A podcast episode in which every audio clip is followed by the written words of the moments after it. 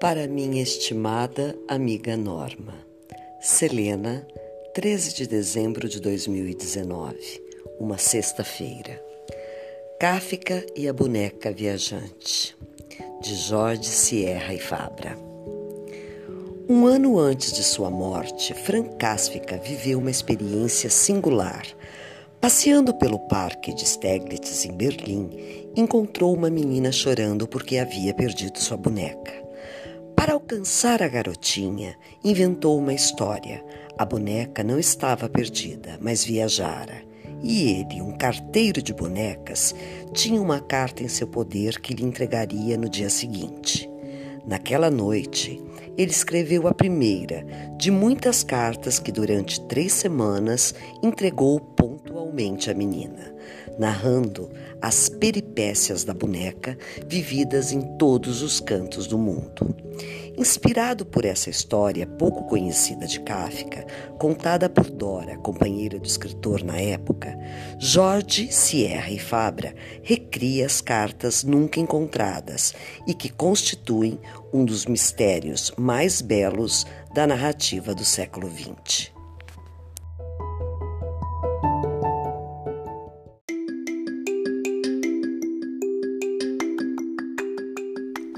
Primeiro capítulo lido enquanto minha gata Olivia e meu gato Lebron correm pela sala e brincam pelo chão.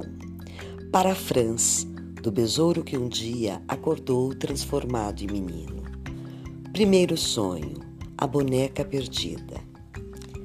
Os passeios pelo parque Steglitz eram um bálsamo e as manhãs tão doces. Casais precoces, casais parados no tempo, Casais que ainda não sabiam que eram casais. Velhos e velhas com mãos cheias de histórias e rugas cheias de passado procurando cantos de sol. Soldados com galas de distinção, criadas de uniforme impecável, babás com meninos e meninas vestidos com esmero, casais com filhos recém-nascidos, casais com sonhos recém-destruídos, solteiros e solteiras de olhar esquivo, solteiros e solteiras de olhar insinuante, guardas, jardineiros, ambulantes. O Parque Steglitz transpirava a vida naquele início de verão, um presente. E Franz Kafka a absorvia como uma esponja, viajando com os olhos, atraindo energias com a alma, perseguindo sorrisos por entre as árvores. Era mais um entre tantos, solitário, com seus passos perdidos sob o manto da manhã. Sua mente voava livre, de costas para o tempo, que ali se embalava com a languidez da calma e se balançava alegre no coração das pessoas. Que silêncio! Rompido apenas pelas brincadeiras das crianças, pelas vozes das mães chamando, insistindo, advertindo, pelas palavras tranquilas dos mais próximos e pouco mais. Que silêncio! O choro da menina alto, convulso, repentino, fez Franz Kafka parar. Estava muito perto dele, a poucos passos, e não havia mais ninguém em volta. Não se tratava, portanto, de uma briga de criança, nem de um castigo de mãe, nem sequer de um acidente, pois não parecia que a menina tivesse levado um tombo. Ela chorava em pé, desconsolada, tão angustiada que parecia trazer no rosto toda a dor e a aflição do mundo. Franz Kafka olhou para um lado e para o outro. Ninguém notava a menina. Estava sozinha. Não sabia o que fazer.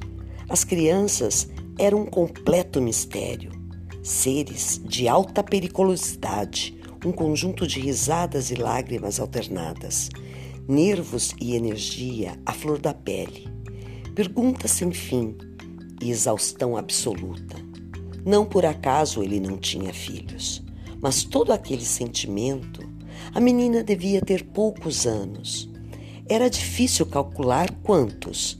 A idade das meninas pequenas era um mistério. Sim, era isso.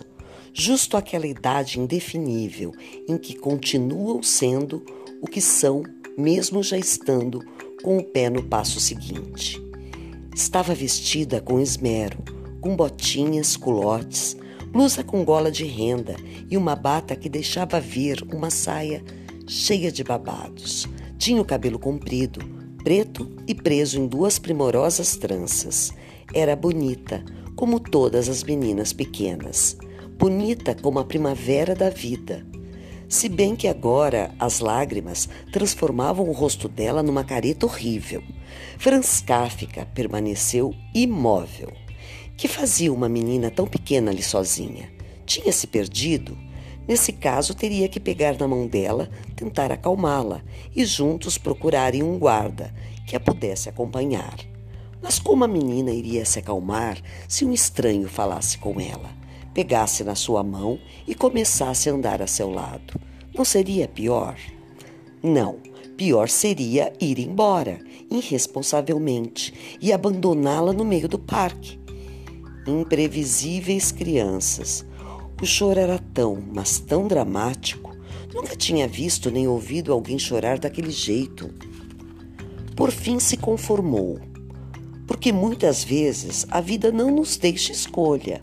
Era ela que traçava o caminho. Então deu o primeiro passo em direção à pequena. Tirou o chapéu para parecer menos sério e iluminou o rosto com o seu melhor sorriso.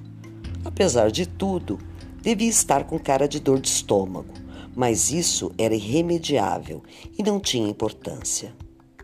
Franz Kafka parou diante da menina.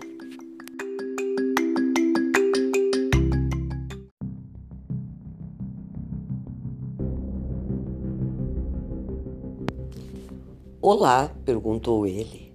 A menina parou de gritar mas não de chorar. Levantou a cabeça e deu com ele. Tomada pelo desespero, nem tinha visto aquele homem se aproximar. Seus olhos eram dois lagos transbordantes, e os rios que fluíam deles formavam duas torrentes que escorriam pelo rosto até o vão aberto sob o queixo. Fez dois, três sonoros beicinhos antes de responder: Olá. O que aconteceu? Ela não olhou com medo, pura inocência. Quando a vida floresce, tudo são janelas e portas abertas. Em seus olhos, o que havia, sim, era dor, sofrimento, tristeza e uma emoção contida que deixava sua sensibilidade à flor da pele. Você se perdeu? perguntou Franz Kafka diante de seu silêncio. Eu não. Estranhou a resposta. Eu não. Em vez de dizer não, dissera eu não. Onde você mora? A menina apontou de forma imprecisa para a esquerda, na direção das casas recortadas por entre as copas das árvores. Um alívio para o salvador de meninas chorosas, pois isso provava que ela não estava perdida. Alguém machucou você? Ele sabia que não havia ninguém por perto, mas era uma pergunta obrigatória ainda mais naqueles segundos decisivos que procurava ganhar sua confiança. Ela negou com a cabeça e disse: Eu não. Era evidente que quem tinha se perdido era seu irmão mais novo. Como é que uma mãe responsável, por mais alerta ou atenta que estivesse, podia deixar os filhos brincarem sozinhos no parque, mesmo sendo tão tranquilo e bonito como Stiglitz era? E se ele fosse um monstro, um assassino de meninos? Quer dizer que você não se perdeu, quis deixar claro. Eu não, já disse, suspirou a menina. Quem então? Minha boneca. As lágrimas que haviam cessado momentaneamente reapareceram nos olhos de sua dona. Lembrar de sua boneca tornou a mergulhá-la na mais profunda amargura. Franz Kafka tentou evitar que ela desse aquele passo atrás. Sua boneca repetiu estupidamente. É. Boneca ou não, irmão ou não, eram as lágrimas mais sinceras e dolorosas que já tinha visto. Lágrimas de uma angústia suprema e de uma tristeza insondável. O que podia fazer agora? Não tinha a menor ideia. Ir embora estava preso no invisível círculo da traumatizada protagonista da cena. Mas ficar, para quê? Não sabia o que dizer a uma menina. E muito menos a uma menina que chorava porque acabara de perder a boneca. Onde você a viu pela última vez? Naquele banco. E você, onde estava? Estava lá brincando, apontou para uma área em que algumas crianças brincavam. E ficou lá muito tempo? Não sei. Aquelas eram, sem dúvida, as perguntas que um policial faria diante de um crime. Mas aquilo não era um crime, nem ele era um policial. O protagonista do incidente nem sequer era um adulto. Isso perturbou ainda mais. O insólito do fato o envolvia sem escapatória. Queria ir embora, mas não conseguia. Aquela menina e o abismo de seus olhos chorosos o detinham. Bastaria uma desculpa, um sinto muito, de volta a seu lar. Ou uma recomendação, vá para casa, menina. Simples. Porque a dor. Por que a dor infantil é tão poderosa? A situação era real.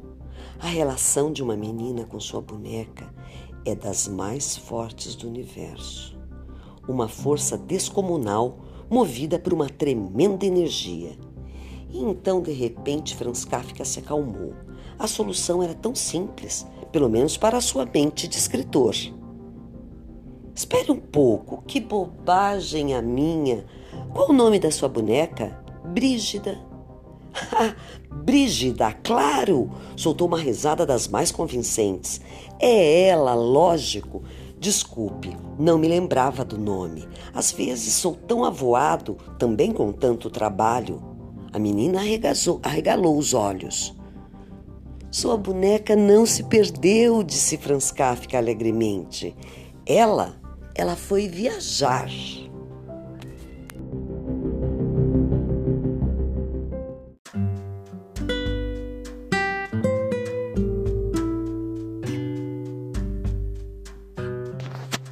O olhar foi de incredulidade, a surpresa completa.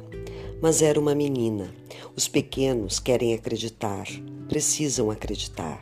Em seu mundo, a desconfiança humana ainda não existe.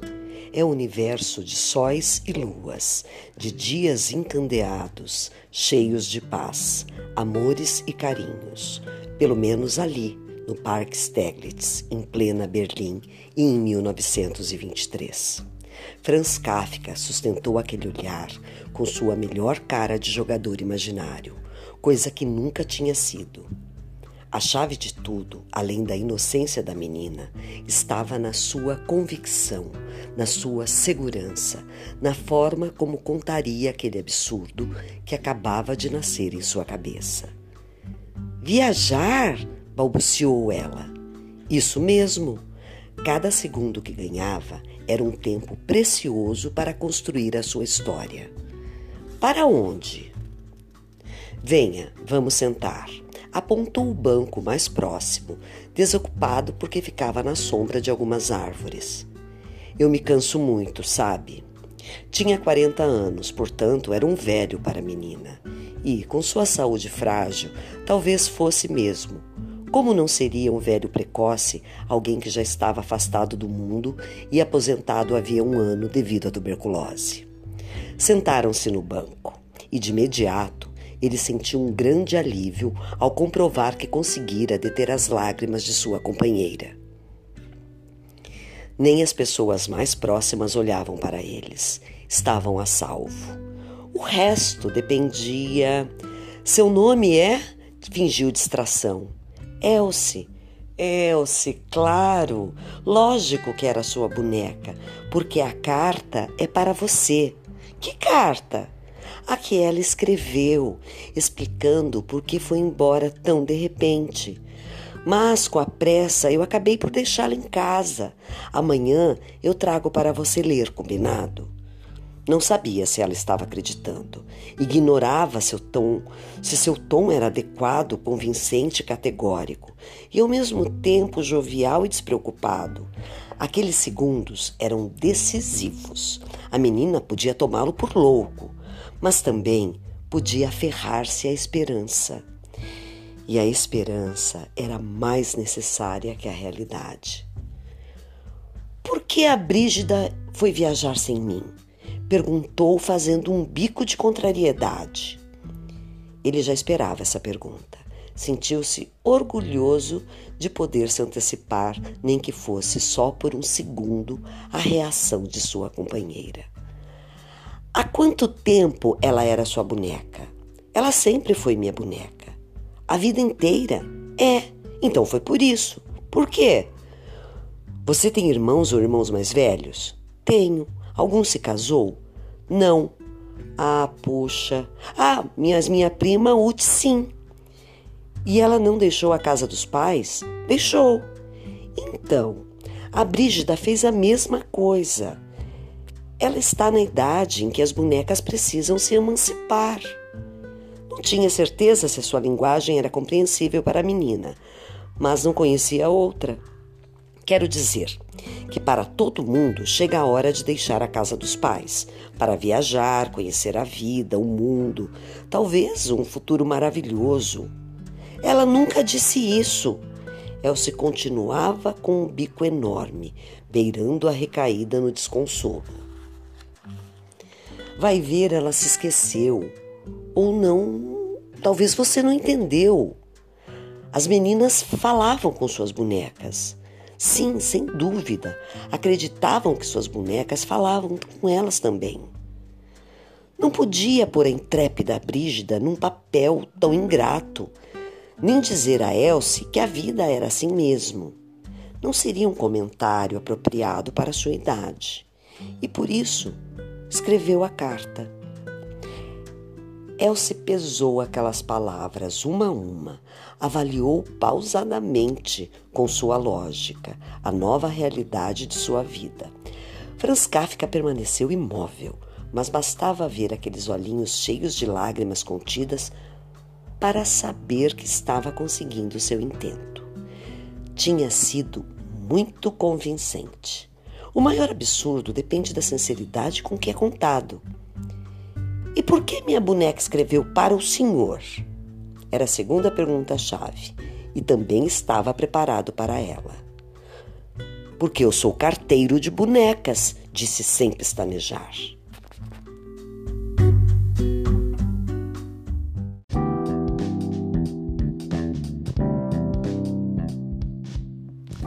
O rosto de Elsie era uma máscara. Lutava contra a dor, tentando digerir a nova realidade. Ainda não estava certa de que tudo estivesse tão bem como ele dizia. Os carteiros não entregam as cartas das casas? Os carteiros no normais entregam, mas não os carteiros de bonecas. As cartas das bonecas são especiais porque são diferentes têm de ser entregues às suas destinatárias em mãos. Não acha que seus pais ficariam surpresos se você, sendo tão pequena, recebesse uma carta? E se eles preferissem ler antes? Por curiosidade, será que você iria gostar? Não.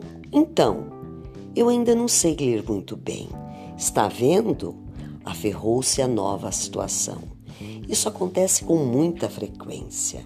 As meninas recebem as cartas, mas não conseguem ler. Então eu leio para elas, em voz alta. Para isso serve o carteiro de bonecas. É um trabalho muito importante. Tinha conseguido que Elsie parasse de chorar. A menina passou o antebraço pelos olhos para enxugar as últimas lágrimas. De vez em quando olhava para o chão, mas era sempre para retomar o caminho que a levava ao rosto do carteiro de bonecas. A tristeza era o último baluarte de sua aflição. Por que o senhor não vai pegar a carta? Sinto muito, ficou tarde. Meu horário de trabalho terminou agora há pouco E você também tem que ir para casa logo, não é mesmo? Elsie olhou o relógio da torre. Os ponteiros ainda não estão juntos, apontou. Mas falta pouco mesmo. A que horas o senhor começa a trabalhar amanhã? A que horas você vem ao parque? Quando os dois ponteiros estão assim, pôs os dedos indicadores das duas mãos num determinado ângulo para que ele visse. Ah, que bom! ele exclamou, bem na hora que eu começo. Amanhã você vai ser a primeira. Vai me trazer a carta de Brígida? Por nada neste mundo, por mais criança que fosse, ela esqueceria a carta. Chegaria em casa e passaria o resto do dia pensando nela. Almoçaria, jantaria e iria dormir sem tirá-la da cabeça. Não havia mais nada sem Brígida. Só lhe restava a carta. Um pequeno grande mundo. Franz Kafka tinha certeza de que pela manhã ela acordaria e faria tudo o que devia: brincar, estudar e a escola, ou qualquer outra coisa que estivesse acostumada. Mas quando chegasse a hora, correria até o parque. À sua procura. Tinha um encontro, o mais inesperado. Claro que vou trazer a carta da sua boneca. Pode confiar em mim. Elsie pulou do banco e ficou em pé na frente dele. Parecia não saber o que fazer. Finalmente venceu o passo que a separava de seu novo amigo e lhe deu um beijo no rosto. O suave toque de uma borboleta. Então até amanhã, despediu-se. Combinado, sussurrou um comovido Franz Kafka.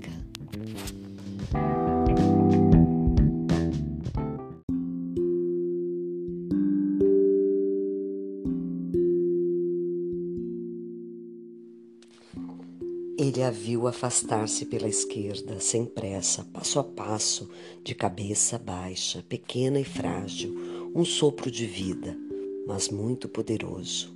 Elsie foi ficando minúscula. Primeiro foi devorada pela longura, depois pela passagem de outras pessoas que a engoliram, ocultando-a dos olhos dele, e finalmente pela distância. Desapareceu, não de sua mente. Só então Franz Kafka reagiu. Céus! Levou as duas mãos ao rosto. Acabava de se meter numa tremenda confusão.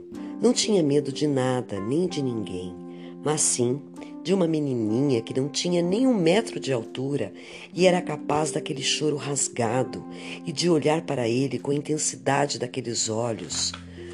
Medo de uma força devastadora, como a do coração de uma nova amiga. Da marca profunda que o ocorrido podia deixar nele. Com criança não se brinca exagerou. Sem aquela carta, Elsie cresceria com o pior dos traumas, o de ser abandonada por sua boneca. Se ele fizesse algo errado, Elsie poderia desenvolver em sua alma a mágoa da rejeição. Se ele não cumprisse com a palavra e comparecesse ao encontro do dia seguinte sem a carta prometida, Elsie nunca voltaria a acreditar na natureza humana. Estava em jogo uma esperança, o que há de mais sagrado na vida. Franz Kafka sentiu formigamento nas mãos, o nascimento das asas de Ícaro que o elevavam até aqueles mundos possíveis apenas em sua mente inquieta e inquietante, quando se debruçava sobre o papel empunhando a caneta e entrelaçava as histórias mais extraordinárias já concebidas. Era escritor mas nunca havia escrito uma carta de, de uma boneca viajante para a menina que fora sua dona até o momento da separação. Tomado pelo nervosismo, literalmente febril, ele se levantou do banco. Por via das dúvidas, resolveu dar uma volta pelo parque, observando todas as meninas com bonecas. Ele nem sabia como era Brígida, um erro como deixara passar esse detalhe. Mas nenhuma daquelas crianças parecia ter roubado a boneca que carregava no colo com tanto amor ou com que brincava deslumbrada. E nenhum adulto estava levando uma no bolso ou correndo para esconder o fruto de seu roubo. Saiu do parque muito depois da hora habitual. Apesar disso e do motor que acabava de arrancar em seu corpo, não correu, não se precipitou. Sua cabeça fervilhava, pensava em Brígida, em Elsie. No primeiro lugar em que a boneca teria desembarcado, na forma como escreveria para sua dona. Chegou à sua rua, à sua casa, tomado pela mesma febre. Havia criado um singular e misterioso enigma: a boneca viajante.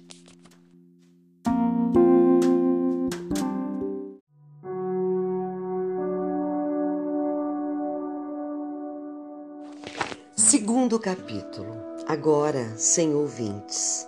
Meus gatos estão perdidos pela casa. Segunda fantasia. As cartas de Brígida. A senhora Herman tinha uma filha da idade de Elsie. Franz parou no andar dela antes de subir até seu apartamento e bateu a porta. A espera foi breve. A própria senhora Herman atendeu depois de perguntar quem era. Seus olhos de mulher cansada não demonstraram simpatia, e sim curiosidade. Era a primeira vez que seu vizinho a visitava ou queria falar com ela. No prédio, sabia-se que o estranho Sr. Kafka não trabalhava, estava doente e ia para o hospital com uma frequência cada vez maior. Bom dia, senhora Herman. Olhou o relógio e mudou o cumprimento. Ou boa tarde. Seu sorriso não conseguiu alterar o ar, o ar sério da mulher. Sua filha está em casa? Não. Era um inconveniente, quase um contratempo. Desculpe o incômodo e o absurdo do meu pedido, mas a senhora teria alguma boneca de sua filha para me emprestar por um minuto? Consegui surpreendê-la. Uma boneca? É, de qualquer tipo, de pano, de porcelana, uma boneca. Mas para quê? Para observá-la, só isso. Tenho que escrever sobre o tema e mal lembro como eram as bonecas das minhas três irmãs, se não for incomodar muito. A senhora Herman continuou apoiada no batente da porta. Às vezes, ela falava com Dora, a moça que morava com ele. Dora e Franz haviam chegado ao modesto e humilde edifício fazia pouco tempo e certamente não eram casados. Dizia-se que o pai dela não aprovava o casamento, talvez por causa da doença dele, talvez porque era um simples funcionário de uma companhia de seguros, embora tivesse certa importância como escritor. Não posso deixar que a leve. Minha filha está para voltar e, se der falta da boneca, vai abrir um berreiro de derrubar a casa. Não faz mal. Eu a examino aqui mesmo. Venceu a tênue resistência da senhora. Espere, respondeu conformada. Franz Kafka esperou no corredor. Dora devia estar impaciente, preocupada com a demora. Ela cuidava dele e o protegia. Talvez devesse ter avisado, embora fosse uma questão de minutos.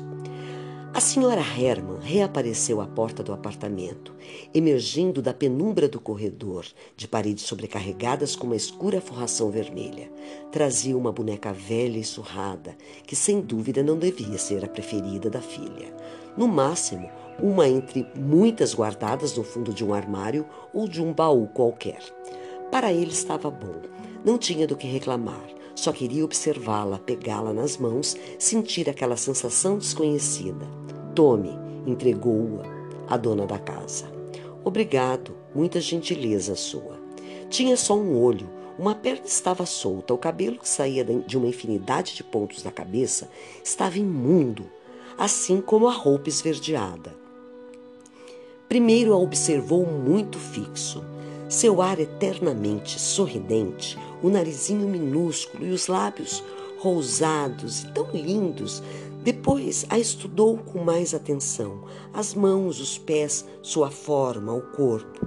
Quando ele levantou a saia para olhar por baixo, a senhora Herman ergueu uma sobrancelha desconfiada.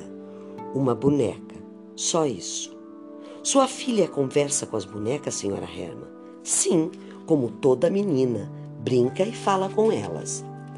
Tinha mais algumas perguntas, mas preferia fazê-la à pequena, não a desconfiada mãe. No entanto, por causa de sua bendita doença, duvidava que a mulher o deixasse chegar tão perto de sua prole. Ela a chama de Carla, é sua irmãzinha. A vizinha foi um pouco mais comunicativa. Interessante. O exame havia terminado, não tinha sentido continuar ali. A luz era tão mortiça que seus olhos doíam. Já me ajudou muito, disse, devolvendo a desconjuntada boneca. De verdade, obrigado. Não há de quê. Iniciou o recuo que terminou com a porta fechada.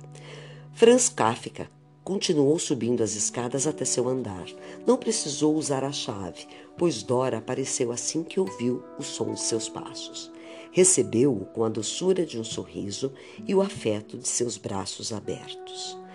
Achei que você estava falando com alguém. Estava sim com a senhora Herman. Puxa, que sociável! Eu queria. Contaria a ela que havia parado no caminho para examinar uma boneca. Depois, agora, a única coisa que ele queria de verdade era fechar-se em seu escritório e começar aquela carta insólita, a mais difícil de sua vida. Como foi o passeio? Demorou mais do que nos outros dias, disse Dora. Depois eu conto, pode ser? Aonde você vai? Escrever um pouco. Agora? Franz Kafka lhe deu um beijo no canto da boca. Era muito complicado explicar, e Dora poderia rir dele ou achar que era um louco samaritano de meninas que perdiam bonecas nos parques de Berlim. Preferia fazer cada coisa a seu tempo, e aquele era o tempo de satisfazer sua ansiedade. Preciso escrever. Essa explicação bastava. Era um homem de febres e rompantes. Ela sabia muito bem disso. Está certo. Obrigado.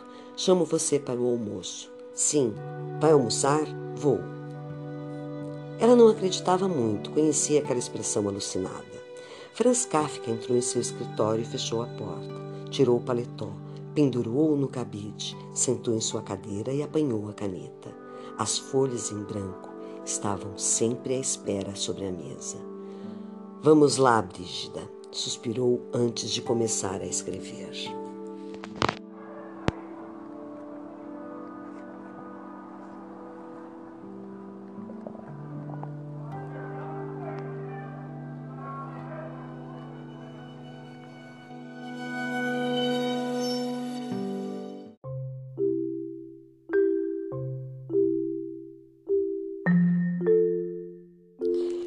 Tempo tinha passado lento ao longo daquela última hora, como se os ponteiros estivessem parados, em greve, incapazes de se mexer e de avançar.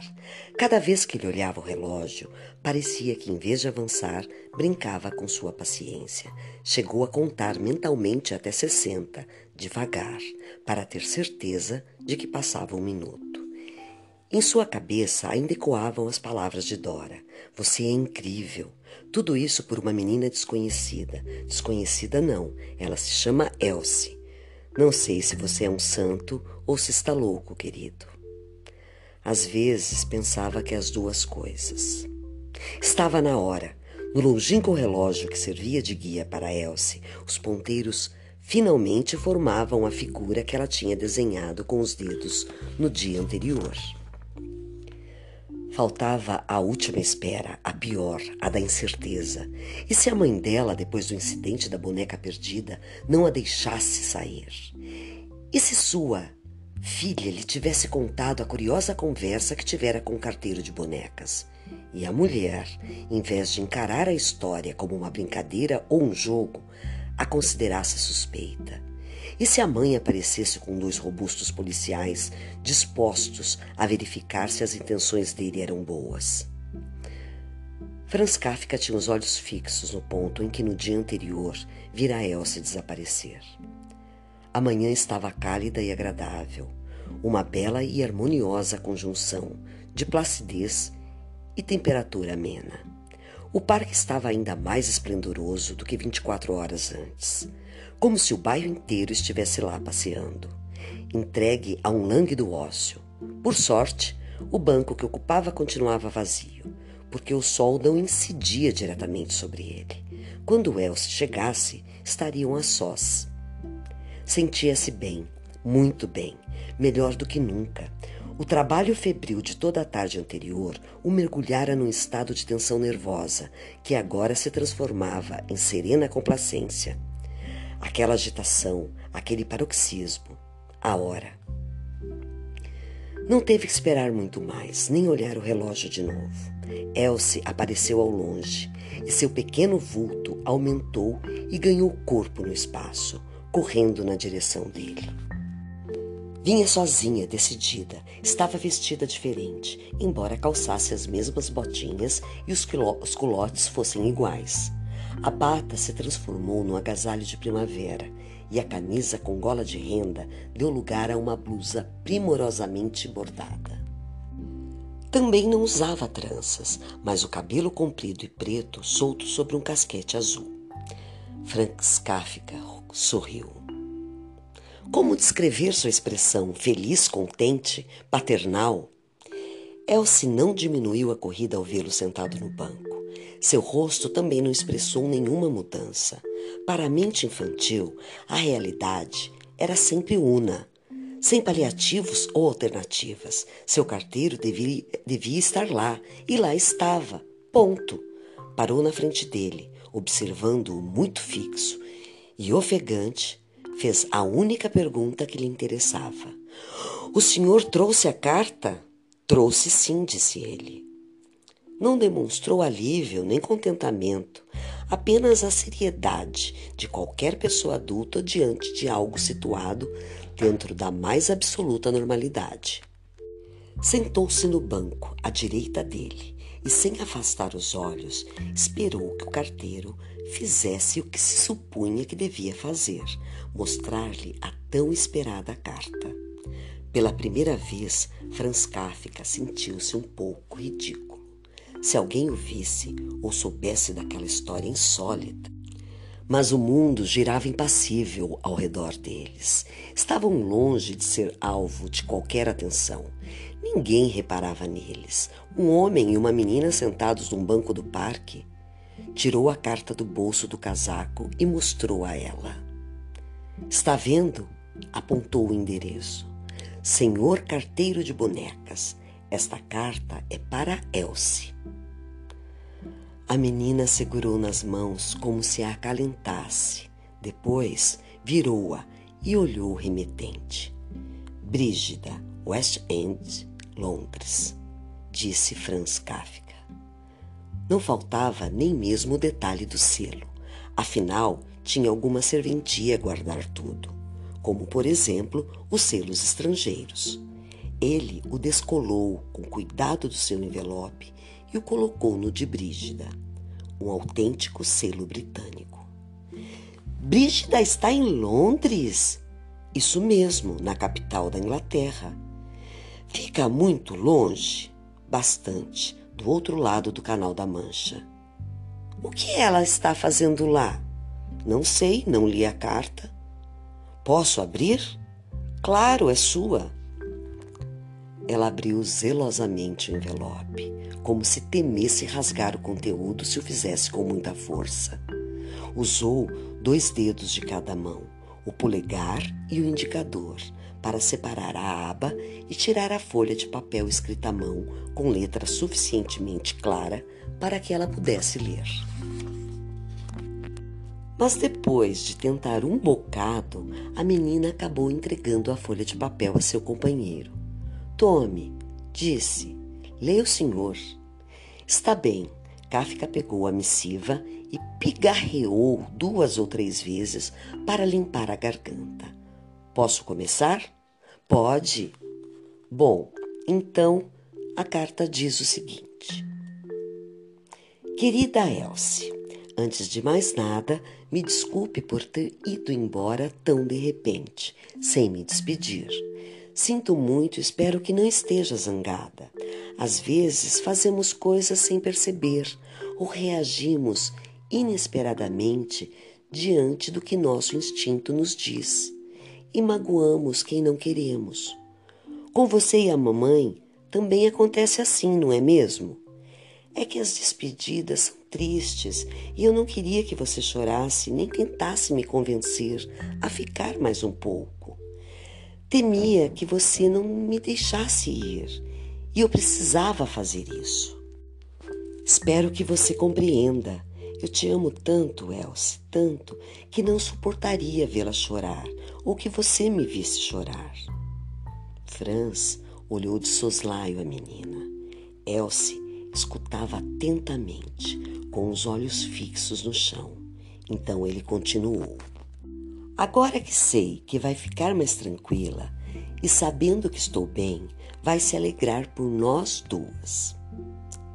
Fez uma pausa um pouco mais longa. Acabou? Elsie lhe mostrou sua carinha de incredulidade. Oh, não, desculpe, exclamou ele. É, é muito mais longa, claro. Continue, pediu ela.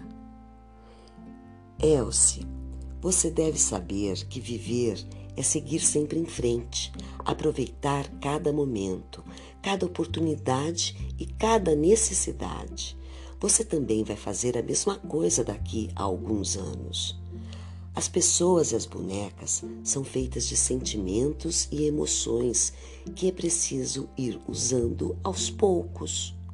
São nossa energia vital. Depois desses anos a seu lado, sou a boneca mais feliz que existe cheia de energia. Quero que fique contente e muito, porque tudo que sou devo a você. Você cuidou de mim, me ensinou muitas coisas, me amou e me fez ser uma boa boneca. Agora me preparo para iniciar uma nova vida. A partida foi triste por deixá-la, mas bonita, porque graças a você sou livre para fazer isso. Ela não vai voltar? interrompeu Elsie. Franz escolheu as palavras com cuidado e mais ainda o tom com que as pronunciou. Receio que não, porque ela parece estar muito contente. É, aceitou convencida. Por isso ela ficou tanto tempo com você. A menina olhou a carta. Seu interlocutor retomou a leitura. Londres é uma cidade linda. Para mim, foi maravilhoso descobri-la. Agora mesmo escrevo do coração dela, Piccadilly Circus. Depois de passar de barco pelo Tamisa e caminhar um pouco pelo Trafalgar Square. Hoje à noite vou assistir uma peça de teatro no Sorro. Continuou lendo. Londres as idas e vindas de Brígida, a boneca mais ativa e rápida do mundo. Elsie não perdia um detalhe da longa, longuíssima carta escrita por Brígida, para que não ficasse triste nem voltasse a chorar quando se lembrasse dela.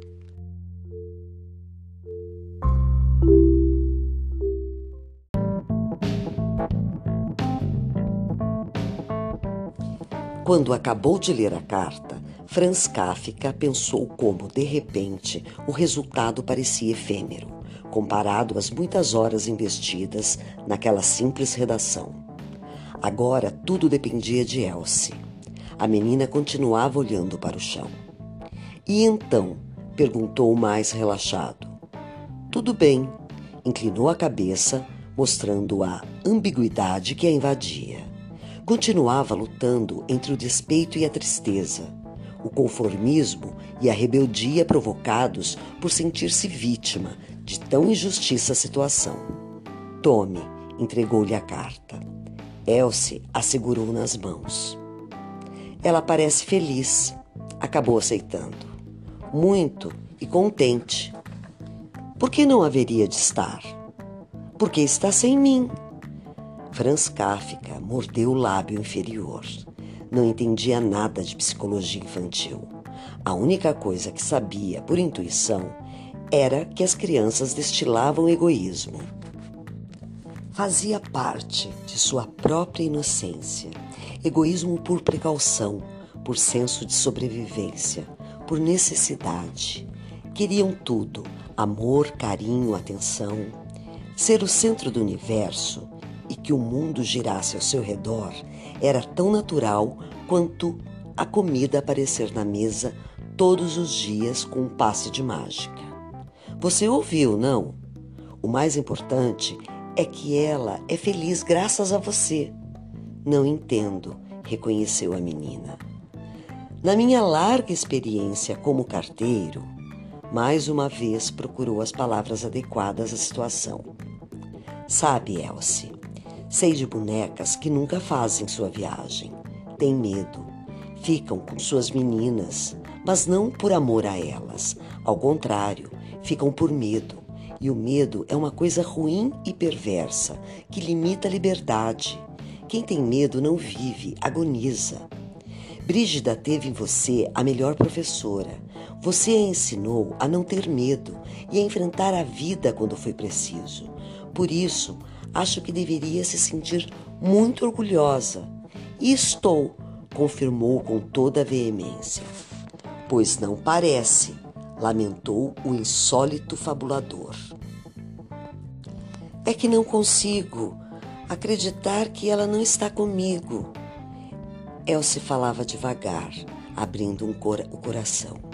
Ontem à noite, quando me deitei, senti muito sua falta, porque costumava dormir abraçado a ela. E hoje de manhã quando não podemos brincar juntas. Além disso, não sei porquê, sinto que é um segredo meu e não contei nada para a mamãe. Não sei se está certo. Foi mamãe que me deu a Brígida de presente quando eu nasci. As mães não costumam estar dispostas a acreditar na gente. O senhor também tem mãe? Claro, e três irmãs. Também tive dois irmãos, mas morreram muito pequenos. Eu sou o mais velho. Também teve uma boneca que foi viajar? Puxou da memória. Hum, tive um soldadinho de chumbo. Então ele foi para a guerra. Não, não, ele foi viajar. Explorou muitos lugares: o Polo Norte, o Polo Sul, o Alasca. A última carta dele vinha de algum lugar da China. Senhor car carteiro, deparou com aquele olhar limpo que o atravessava. Diga, Elsie, eu posso escrever para a Brígida? A angústia tomou conta dele. Não tinha pensado nisso. Prova de que com as crianças ninguém podia, e às vezes elas estavam muito à frente dos adultos. Receio que não, manteve seu lado mais imperturbável. Por quê? Porque, sendo uma boneca viajante, ela não vai ficar em Londres. E como a gente sabe que ela é uma boneca viajante? Porque foi para Londres, em vez de ficar morando aqui. Ah, piscou. E aonde ela vai depois? Não sei, reconheceu. Mas amanhã ela vai me contar na carta, não é? Franz Kafka ficou com a mente em branco e o coração apertado a carta tinha sido um parto com dor, um parto carregado de espinhos com a melhor das intenções, devolver a paz à alma de uma menina ferida. Agora, o que ela pedia era. Os olhos de Elsie continuavam fixos nele, uns olhos límpidos, belos, cheios de sincera entrega. A menina acreditava. Ele havia se transformado no carteiro de bonecas, ela acreditava. Isso era mais do que muitos adultos podiam esperar das crianças. Amanhã, outra carta. Sim, Elsie. Passou uma mão impetuosa e doce pela cabeça dela. Claro que amanhã vai chegar outra carta de Brígida, contando onde está e como vai em sua nova vida.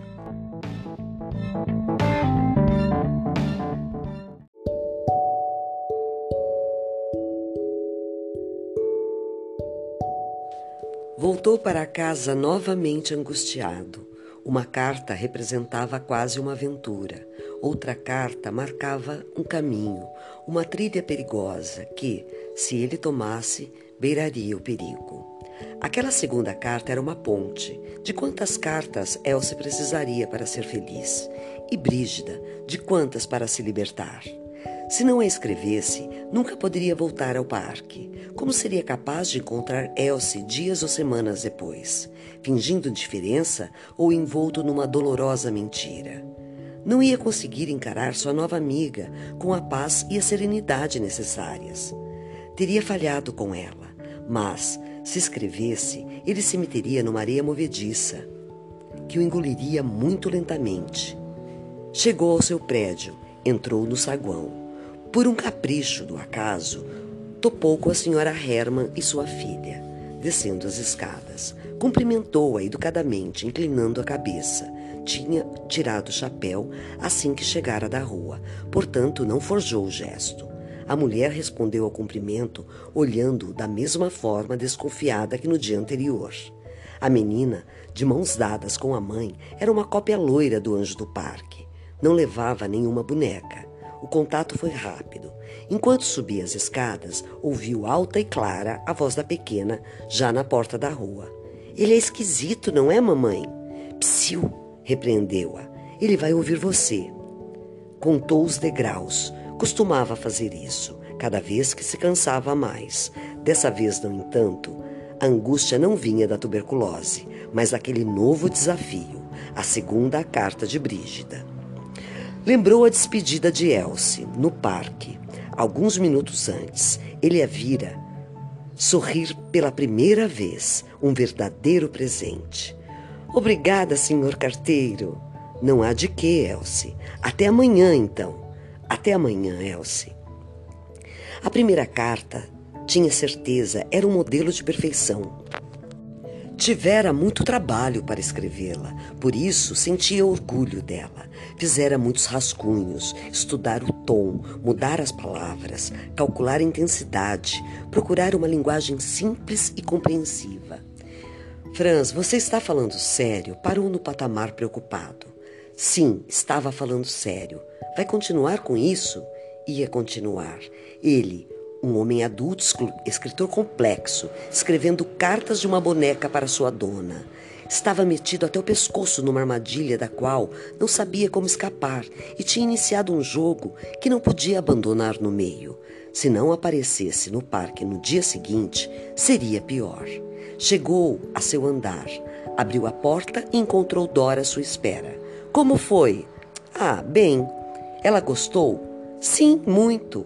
Bom, pelo menos você a fez feliz. Dora o abraçou pelo pescoço e lhe deu um beijo na boca. Você é um louco maravilhoso e eu adoro isso. Não sabia se devia contar a ela, mas tinha que fazê-lo. Tornou a sentir aquela febre. Tem um problema. Qual? Sua companheira regalou os olhos. Vou ter que escrever outra carta. Por quê? Dora questionou, sem disfarçar o espanto. Porque Brígida é uma boneca viajante, não pode responder às cartas de Elsie. Mas Elsie espera notícias dela, do seu novo destino. Franz, eu sei. Aceitou o desafio de sustentar seu olhar. Mas o que você queria que eu fizesse? Ela continua em, ela confia em mim. Confiar. Você nem sequer a conhece, nem ela a você. Não faz mal, é uma criança. A única coisa que interessa é isso. O assunto virou uma responsabilidade pessoal. Achei que você ia continuar seu livro. Como você quer que eu pense em escrever qualquer outra coisa agora? Dora cruzou os braços. Fazia pouco tempo que estavam juntos, mas ela o conhecia muito bem. Os problemas, os de saúde e os outros, só faziam uni-los mais e mais. Conhecia aquele olhar, aquela determinação, a intensidade da energia que parecia transbordar de sua alma quando tomava conta dele. Então você vai se enfiar no escritório? suspirou ela. Vou. E de onde Brunilda vai escrever? Brígida. Tanto faz de onde Brígida vai escrever dessa vez. Franz Kafka pensou por alguns segundos. Depois sorriu. Que tal de Paris?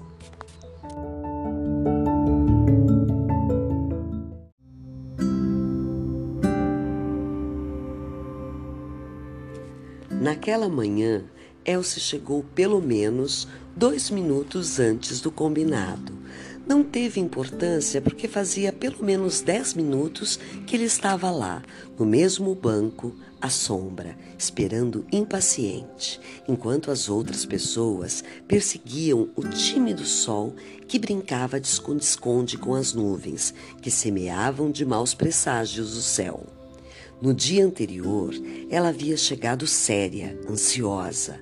Agora, justamente o contrário. Sorria. Interrompeu sua corrida através do parque e repetiu um dos gestos mais característicos de sua jovem personalidade. Fixar nos olhos dele aqueles seus olhos firmes e dotados de uma intensidade especial olhos livres de qualquer contaminação, limpos e puros. Tem carta hoje? Tem. Seu olhar se iluminou ainda mais. De onde é? De Paris. Paris! Repetiu com uma, um prazer sublime, uma espécie de canto. Você sabe onde fica Paris? Claro, na França. Meus pais estiveram lá. Tem uma torre muito alta, de ferro. Já estava sentada ao lado dele, esperando. Franz Kafka tirou do bolso do casaco a segunda carta de Brígida. Também desta vez não faltava o menor detalhe. O selo era francês e foi descolado de um envelope postado na França, com a mesma letra clara e limpa. Lia-se o nome do destinatário. Senhor carteiro de bonecas, esta carta é para Elsie. Elsie virou-a. Champs-Élysées, Paris, leu. Que sorte sua boneca pensar tanto em você e escrever, observou Franz Kafka. Brígida é uma boneca muito boa. É sim. Elsie abriu o envelope e tirou as duas folhas de papel. Duas! O secreto autor do texto sorriu para si mesmo. A verdade é que agora sentia-se à vontade. A pena voara com muito mais liberdade e as palavras tinham se encandeado como uma longa trança de emoções e sentimentos. Brígida estava dentro de sua cabeça. O senhor pode ler para mim? Claro! Nenhuma pergunta comprometedora sobre a espantosa rapidez com que as cartas chegavam de qualquer lugar até Berlim. Nenhuma dúvida, nem questionamento. Pelo menos essa era a parte do encanto infantil mais bem aproveitada pelos adultos. A credulidade. Bastava ser convincente. Querida Elsie, tinha pensado muito sobre a melhor forma de começar a carta e estava certo de que aquela era a mais adequada. Você sabia que o céu de Paris é da cor dos seus olhos quando você sorri e que as nuvens são como pêssegos que se formam no seu rosto? Pois é assim mesmo. Estou em Paris. Acredita? Nessa segunda etapa da minha viagem, eu resolvi navegar pelo Sena, ver o Museu do Louvre, passear pelos campos e subir na Torre Eiffel. Fiz uma pausa para explicar a tal Torre de Ferro e continuou. Espero que você não se canse como, com minhas aventuras, porque vou lhe contar tudo o que tenho feito. Quer saber? Quero! Disse Elsie, respondendo à pergunta da carta. Franz Kafka continuou lendo. Não sentia mais o medo nem a inquietação do dia anterior. Não experimentava nada que não fosse serenidade e emoção. Ele havia escrito aquelas palavras, tomado pelo magnetismo da história, entregue a cada sentimento que experimentava, e agora conseguia lê-las com a mesma devoção. O fundamental numa relação como aquela era a cumplicidade Elsie e ele eram cúmplices. Lia e lia, marcando cada inflexão, criando mistérios na narração, aproveitando o tom e a fascinação de cada nova experiência.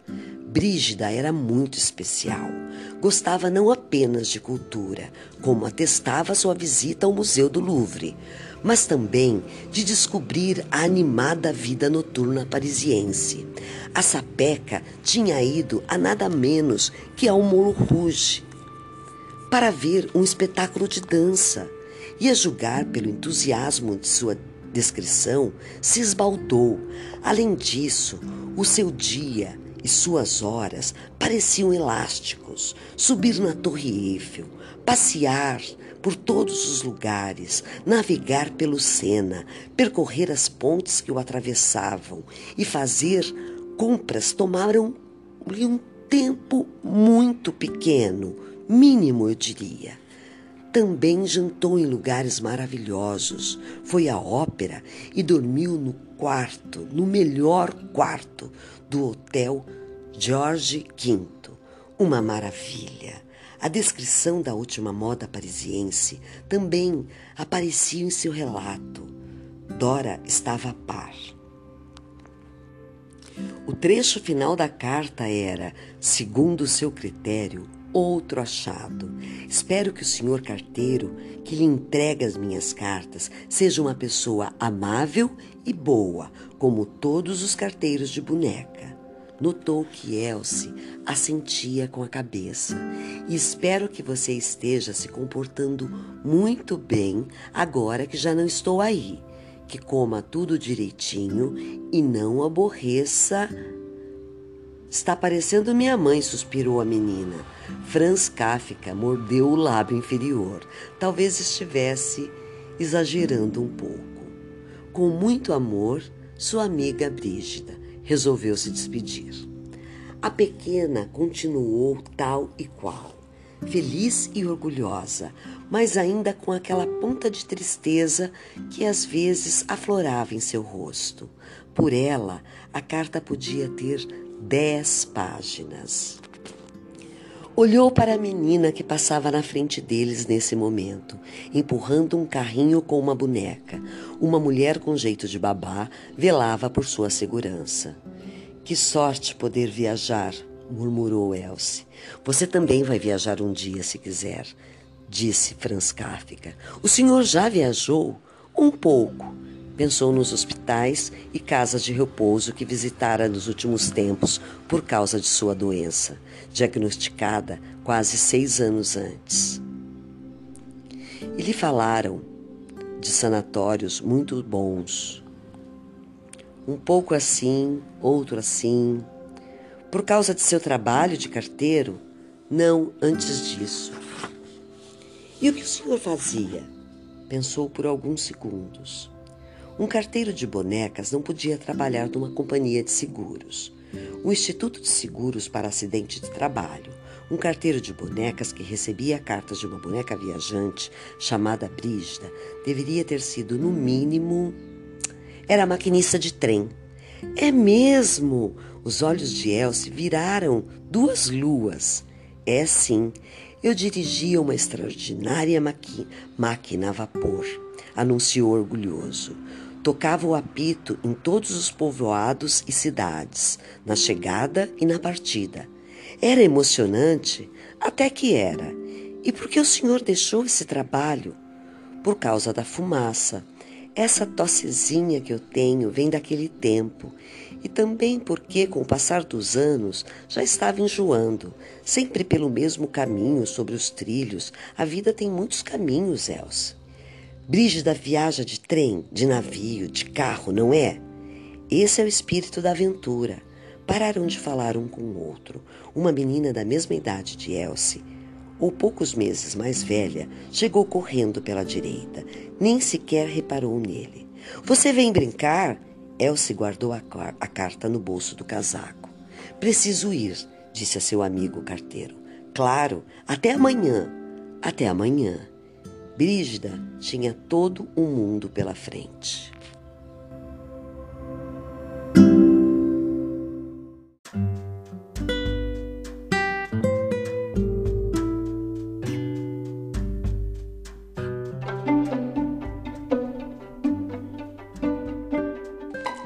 De noite na cama, ele logo viu que não ia ser fácil pegar no sono.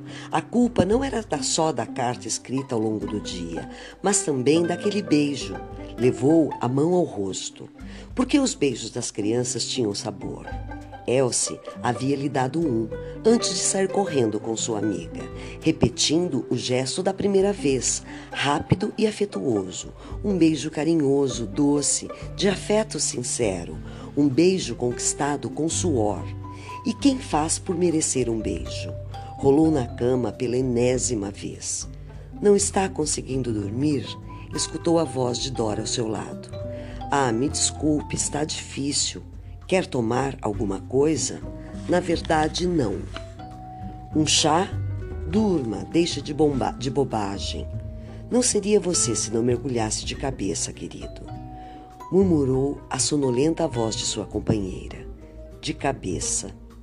Não seria nada mal um chá ou um calmante quando custava a dormir. Ele se sentia presa de uma aflição maior que a da insônia propriamente dita. Ah, as crianças são traidoras, pensou. Surpreendem com o melhor e mais puro de si mesma. Conseguem dar afeto com uma facilidade que chega a assustar. E num mundo sempre ao ponto de naufragar, que se movia no fio do egoísmo, da incerteza e da crueldade humana. Todos sabiam que isso era perigoso. Uma criança tanto podia matar com sua sinceridade, como atravessar com seu desembaraço os espessos muros da consciência. Abriu os olhos e os fixou na escuridão. Ninguém enxergava no escuro, mas ele sim. Meses antes, tinha pedido a seu amigo Max Brod que, quando morresse, destruísse toda sua obra, todas aquelas páginas escritas e nunca publicadas, e só agora se dava conta de que as cartas de Brígida para Elsie ficariam a salvo dessas chamas. Que tolice! Que importância tinha isso? Não era que ele escrevia. Não era ele que escrevia, mas Brígida, a terceira chegava de Viena. Talvez tivesse saído menos vital, menos entusiasmada que a de Paris ou que a de Londres. Claro que Viena era uma cidade séria e pragmática, nobre e chata. Esquecer alguma coisa? Podia se levantar para, dar uma última olhada ou reescrevê-la pela manhã antes de seu encontro no parque? A simples ideia de enfrentar de novo o papel em branco o fez desistir. Não, nem pensar. A carta ficaria como estava. A seguinte viria, de Veneza. Isso mesmo, maravilhoso. Uma cidade perfeita para deixar a imaginação voar. Brígida na Praça de São Marcos. Brígida andando de vaporeto. Brígida de gôndola. Fascinante. Ficaria hospedada no lugar mais bonito, o Hotel Daniele. As fotos deviam estar em algum lugar. E no dia seguinte, Moscou. Sem dúvida, um grande contraste. Depois seguiria para a Espanha, a Grécia, a Hungria. Mas só o velho continente? Não, não. Para que se limitar? Brígida cruzaria o mar. Os mistérios da África, o exotismo asiático, a fascinante América, de norte a sul. Por que estava tão agitado? Acabara de enlouquecer? Sim, completamente. Se alguém soubesse de sua história com Elsie, ele nem precisaria morrer de tuberculose. Seria internado diretamente no manicômio. E rolou na cama de novo. Um gemido de Dora. Vou preparar um chá, resmungou ela. Não, desculpe, sinto muito. Sua companheira já já caminhava para a cozinha como uma sonâmbula, envolta em sua sonolência.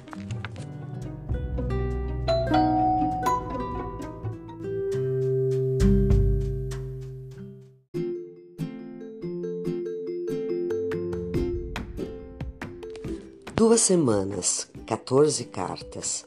Brígida percorria o mundo numa velocidade estonteante e suas aventuras eram cada vez mais insólitas, mais bonitas, mais dignas de uma fascinante odisseia de boneca. e da fantasia de um escritor que da realidade, por mais estranha que fosse. E o mais incrível, o que mais maravilhava Franz Kafka era a forma como Elsie ouvia a narração dessas experiências, emocionada, plenamente identificada, cada vez mais cúmplice dos singularismos alardes de sua querida Brígida. Brígida cruzou o extenso deserto do Saara numa caravana de camelos. Explorou a Índia, percorreu a grande muralha da China, nadou no Mar Morto, escalou os altos picos do Himalaia, voou de balão. Brígida esteve em Pequim, em Tóquio, em Nova York, em Bogotá, no México, em Havana, em Hong Kong. Brígida era famosa, pulava de um continente a outro num abrir e fechar de olhos. Não importava mais nenhuma lógica. Em suas mãos e sua imaginação, a boneca fizera o mundo ficar pequeno. Nem Júlio Verne a criaria mais fabulosa. E em menos de 80 dias, o mundo se deixara abraçar por ela. Duas semanas, 14 cartas. Franz Kafka estava impressionado. Tivera de comprar selos usados numa filatélica e visitar um colecionador para manter com dignidade a longa viagem de Brígida. Ou a gente faz as coisas direito ou não faz. Dora estava entre fascinada e aborrecida, desde que Elsie entrara na vida de Franz. Ele só fazia escrever aquelas cartas com, com uma energia e uma dedicação que ela preferiria ver aplicadas em seus contos ou romances. O aborrecimento de Dora se devia à sua catártica concentração em proveito daquela correspondência unilateral. O fascínio devia-se à perseverança que ele depositava em seu empenho. Sua companheira reconhecia seu valor. À noite, quando o abraçava na cama, sussurrava: Só você poderia pensar uma coisa dessas, querido. Te amo. Salvar uma menina não era salvar o mundo. A primeira dor costuma ser dura e amarga, o primeiro choque com a realidade, o despertar. Elsie nunca esqueceria a perda de sua boneca. Agora, pelo contrário, brotava nela aquele orgulho incansável. Ou não, porque de repente, naquela manhã, Franz Kafka olhou de novo seu relógio e o da torre. Não havia engano. Passavam dez minutos da hora habitual em que Elsie aparecia correndo do outro lado do parque, à sua esquerda. Dez minutos, o maior dos atrasos. Isso significava que seu interesse acabara de repente. E se estivesse doente? O que faria Brígida nesse caso? Continuar escrevendo dia após dia? Para quando ela sarasse? Duas semanas, 14 cartas, e aqueles dez minutos bastavam para confrontá-lo com uma certeza até então desconhecida. Até quando ele seria o carteiro de bonecas? Até quando escreveria a tão viajada Brígida? Onze minutos, doze. Franz Kafka baixou a cabeça. Sentiu-se mais triste e desiludido do que Elsie na manhã da irreparável perda. Recordou cada detalhe da cena que os dois haviam protagonizado 24 horas antes, sem achar na menina nada que levasse a suspeitar de cansaço. Ela se divertira muito ao saber que Brígida navegara pelo Nilo explorara com valentia e audácia as galeras, as galerias secretas das pirâmides, tanto quanto ele ao escrever. De fato, sentiu uma vontade enorme de visitar o Egito. 15 minutos. Conformou-se com o inevitável. Caso se tratasse de um resfriado, a coitadinha estaria passando tão mal quanto ele, sem ter como avisá-lo. Se ao contrário fosse cansaço, desinteresse, pelo menos teria cumprido sua tarefa, impedindo que uma enorme ferida marcasse a vida de Elsie por causa da perda de Brígida. Já fizera muito sendo fiel por duas semanas inteiras. Agora você pode voltar a escrever alguma coisa de útil, disse para si mesmo. E por acaso a correspondência de Brígida não era útil? Talvez valesse mais do que qualquer daquelas páginas que nunca publicaria e que estavam condenadas ao fogo e ao esquecimento quando Marx Brud cumprisse sua vontade depois de sua morte. Sentia-se triste, desapontado. Vinte minutos. Por que continuava esperando? Ninguém menos que ele, Franz Kafka, um adulto, esperando uma menina mal saída das fraldas. Já ia se levantando, então a viu, como sempre, correndo do outro lado do parque, mais veloz e esfogueada que as outras vezes, correndo como se aquilo fosse a última e a coisa mais importante de sua curta vida. Nenhum esquecimento. Ali estava Elsie. Franz Kafka sorriu aliviado. Ou, eu sinto muito mesmo, senhor carteiro. A menina quase se atirou em cima dele ao chegar ao seu lado. Minha mãe passou mal e tive que mas o Senhor está aqui, não foi embora. Seus olhos brilhantes intensos. De onde é a carta de hoje?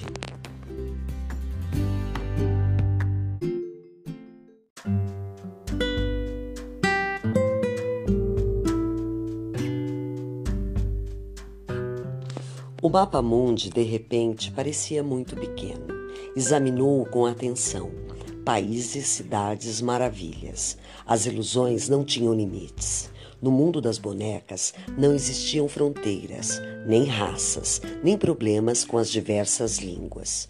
No mundo das bonecas, Brígida era rainha por obra e graça de sua liberdade e pelo empenho de sua dona, sempre pronta a imaginá-la feliz. Uma extensão de si mesma. Dora abraçou-o por trás e beijou sua cabeça por entre o cabelo emaranhado. Franz Kafka sentiu a carícia e o sussurro daquela voz falando quase ao seu ouvido. Amanhã vou ao parque com você para conhecer essa menina. Não, prefiro que não. Não quer dividi-la com mais ninguém? Não é isso. Tem certeza de que ela é tão menina assim? Dora era linda às vezes, ele acompanhava com suas duas prometidas anteriores e também com aquela jovem, 18 anos, com quem tivera um breve romance no sanatório de Rantogen, onde tratava tuberculose. Ou com a Milena, sua doce Milena, sua melhor confidente, mas não havia comparação possível.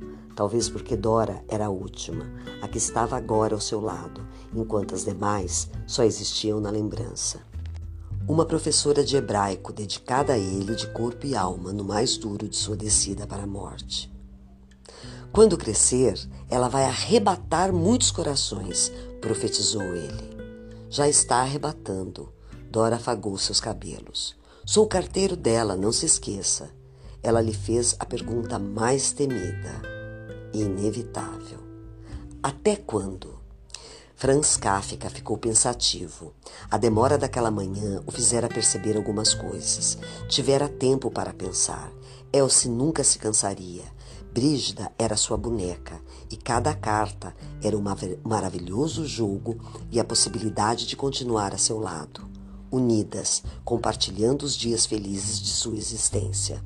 O final não viria por conta dela, mas dele mesmo e não podia se prolongar demais. O inverno talvez fosse muito rigoroso.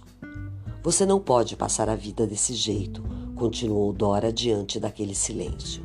Eu sei. Então, eu me sinto bem, sabe? É uma coisa muito estranha. É sempre bonito buscar a felicidade alheia.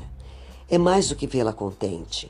Eu só me meti em toda essa confusão para que aquele dia não fosse tão triste depois a coisa foi se complicando. Você vê nela a filha que não tem. Não, não é isso. Assumiu um compromisso e pretende levá-lo até as últimas consequências. Quanto tempo uma menina demora para crescer? Sorriu. Não sei. Doro acompanhou em seu sorriso. Acho que já era assim poucos dias depois de nascer. Sabe o que ela me perguntou hoje de manhã? Não. Onde estavam as outras cartas que supostamente eu devia entregar? E o que você disse? Que era uma época de pouco trabalho e que eu só recebia a carta dela de manhã e a de outra menina chamada Renata tarde. Deu um longo suspiro. Mas o X da questão não é esse, e sim o fato de ela estar começando a fazer perguntas difíceis de responder. Qualquer dia vai querer saber de onde Brígida tira o dinheiro para viajar. E o que você vai dizer? Que achou ouro? Por que você não faz a Brígida se casar? Franz Kafka ficou-a em silêncio. Eles também haviam falado em se casar. Viver juntos era motivo de rumores e comentários maldosos, não só na vizinhança. Mas o pai de Dora nunca aceitaria que sua filha se condenasse junto a um escritor que havia um ano fora fora aposentado antecipadamente por causa de sua doença, detectada pela primeira vez na noite de 12 de agosto de 1917, quase seis anos antes, quando teve seu primeiro ataque de hemoptise sintoma da tuberculose. As bonecas se casam? perguntou. Brígida é capaz de tudo, é só você querer. Uma brecha, uma janela aberta. Era escritor, portanto precisava encontrar um final para a história da boneca viajante. Abraçou Dora, apoiou a cabeça em seu peito e ficou lá sentado, com ela no regaço, por muito tempo, aconchegado a seu amor em silêncio.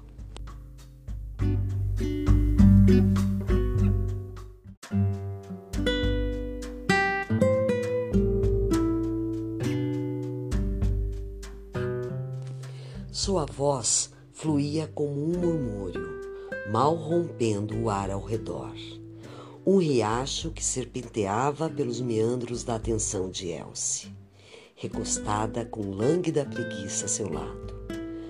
Qualquer um pensaria ao vê-los que ele lhe contava uma bela história. E não era uma história, era a carta, pessoal e emocionada, de uma boneca extraordinária, escrita de um remoto lugar bem no coração da África. Por que Brígida estava num safari na Tanzânia? Quanto a mim, seria incapaz de matar um leão ou um elefante, totalmente incapaz. Para que destruir uma vida? Esses animais selvagens são tão lindos, não é, Elsie? Tão lindos e nobres em sua liberdade. A natureza é tão pródiga com seus filhos. Às vezes percebo que o mundo é o lugar mais bonito que existe e vejo a imensa sorte que temos de viver nele. Precisamos cuidar dele e protegê-lo para deixá-lo aos nossos descendentes. Da mesma forma que um dia o recebemos de nossos pais. Somos apenas hóspedes momentâneos de uma generosa grandiosidade. Fez uma pausa para pigarrear. Isso o obrigou a tossir. Virou a cabeça para o outro lado e teve muito cuidado para preservar Elsie. Tinha chovido, a umidade parava no ambiente, impregnando tudo, saturando seus pulmões. Por isso, segurava a carta numa das mãos e o lenço na outra. As nuvens eram muito negras e se apertavam umas contra as outras. Tornaria a chover, mas na Tanzânia o sol brilhava. Não sei se você percebeu, Elsie, mas com esta já são 17 cartas que mandei de todos os lugares em que estive. Quando olho para trás, vejo que foi como um sonho, não acha? Imagino que com seu amigo carteiro, sentada num banco do parque, deixando sua imaginação voar para me acompanhar em minhas peripécias em busca de meus sonhos. Acontece que os sonhos são a base da vida. Sem sonhos, somos apenas corpos perdidos vagando na rotina. Nunca se esqueça de que sou livre porque você foi livre e me transmitiu essa felicidade um dia. Quando eu deixar de lhe escrever, por que ela vai deixar de me escrever? Reagiu Elsie. Não sei. Deixe-me continuar. Ela está triste, murmurou com o rosto marcado por um rito de seriedade. Eu não acho, mas está, insistiu a menina. Por que você acha isso? Fala de coisas diferentes. Era uma bela carta, das mais bonitas que havia escrito, e seguia o plano imaginado para pôr um ponto final na correspondência de Brígida. No entanto, bom, talvez sim, exalava o prematuro aroma do adeus, e ela o captara. Nem sempre a pessoa tem vontade de rir ou de cantar, às vezes para e simplesmente se sente em paz. Eu não disse no começo que ela está no meio da savana africana, rodeada por imensa terra selvagem e maravilhosa? É como você, como você, é como se você a ouvisse suspirar, não acha? Eu acho que é uma carta muito bonita. É sim, mas diferente. Acho, acho que a Brígida está crescendo, disse com cautela. E você também, se é capaz de perceber essa diferença. E, e o que acontece quando as meninas e as bonecas crescem? Esquecem que um dia foram meninas e bonecas? Pensou, mas não disse. O bonito de crescer é que a cada dia acontecem coisas novas e a vida é um presente, sacudiu as folhas de papel. É o que Brígida está dizendo. Nunca imaginei que a Brígida fosse ficar mais velha, replicou ela, cheia de sonilidade. E você? Mamãe diz que já sou, levantou o queixo com orgulho. Então vai entender de verdade o que sua boneca está contando. El se tornou a recostar ao lado dele. Pegou seu braço com uma das mãos e apoiou a cabeça nele. Olhou a folha cheia de cuidadosas palavras e letras entrelaçadas com primor, convidando-o a, a prosseguir. Um dia, quando eu deixar de lhe escrever, continuou Franz Kafka, nós duas vamos saber que nunca chegaríamos tão longe uma sem a outra. Viveremos cada uma na memória da outra. E isso é a eternidade, Elsie. Porque o tempo não existe para além do amor. Sei que você chorou quando eu fui embora, mas quero que rie e cante sempre quando pensa que o futuro não é um problema a resolver, mas um mistério a descobrir. Há lugares no mundo que transformam as pessoas e a África é um deles. Espero que as pessoas nunca cheguem a mudar esses lugares. Do fundo do meu coração, nessa noite estrelada, penso muito em você e invejo o que a espera. Pelo rabo do olho, viu Elsie sorrir. Muito bem, gritou sua alma. Faltava apenas algumas linhas, então continuou a leitura antes que as primeiras gotas de chuva borrassem a maravilhosa carta de Brígida.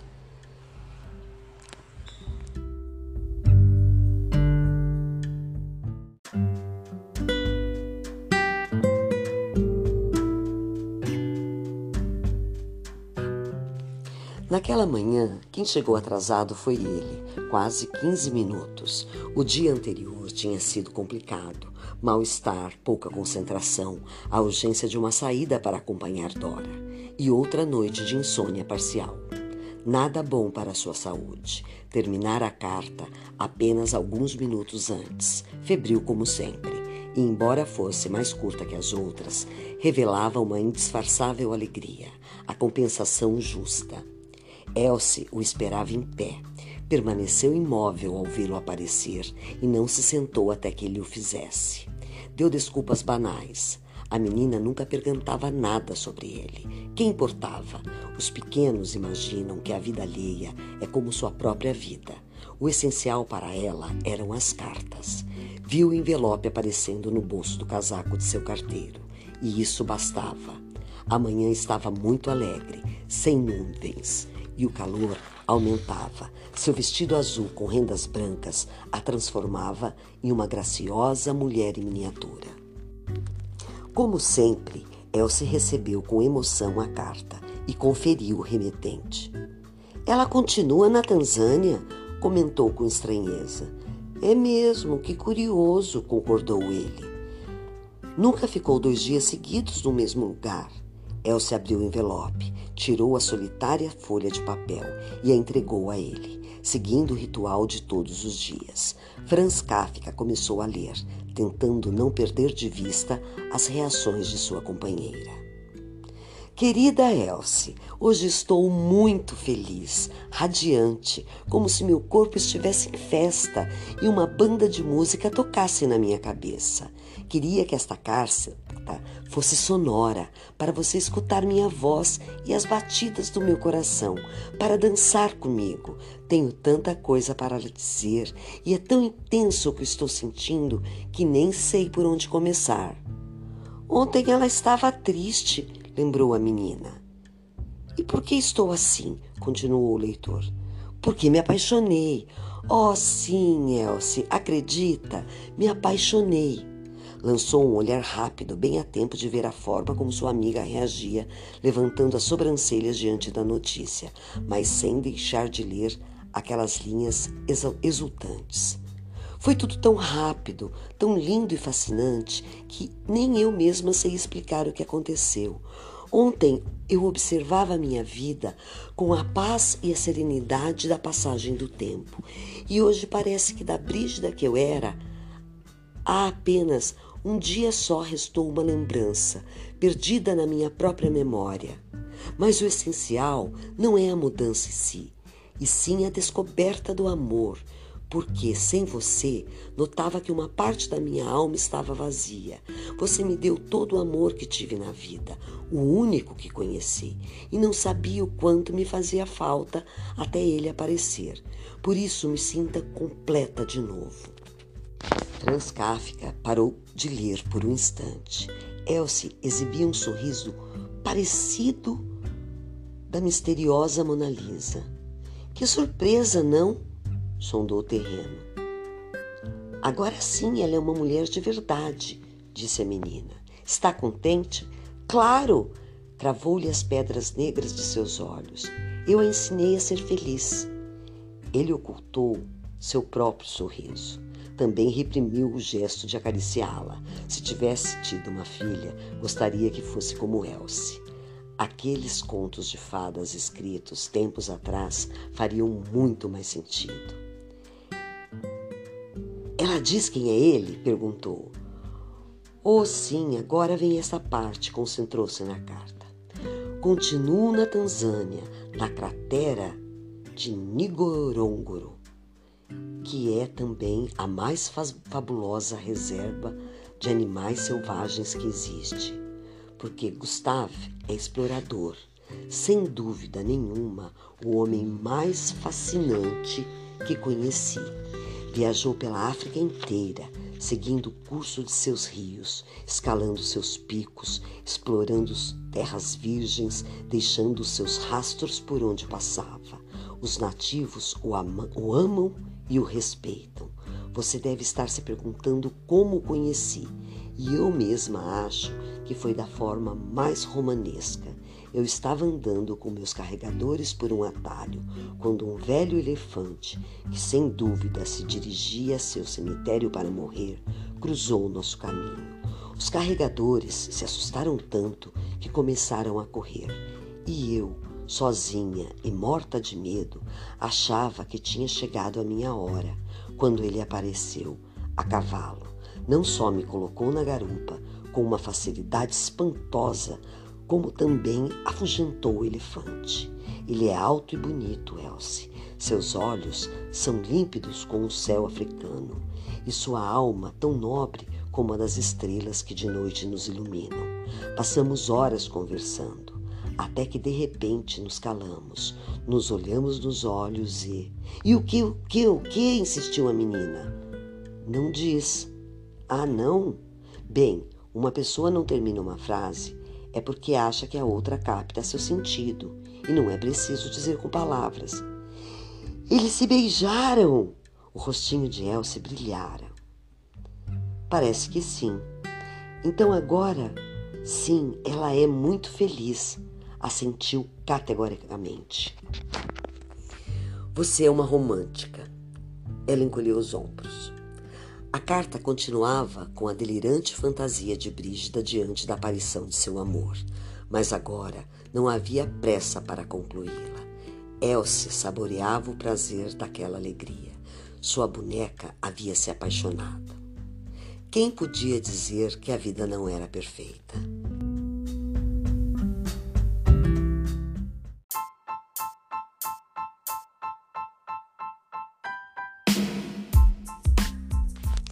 Elsie tinha ido embora alguns minutos antes. Franz Kafka permaneceu no parque, saboreando aquela sensação tão curiosa. Por um lado, a felicidade pelo trabalho bem feito, por outro, o prazer de seu ofício muito bem entendido.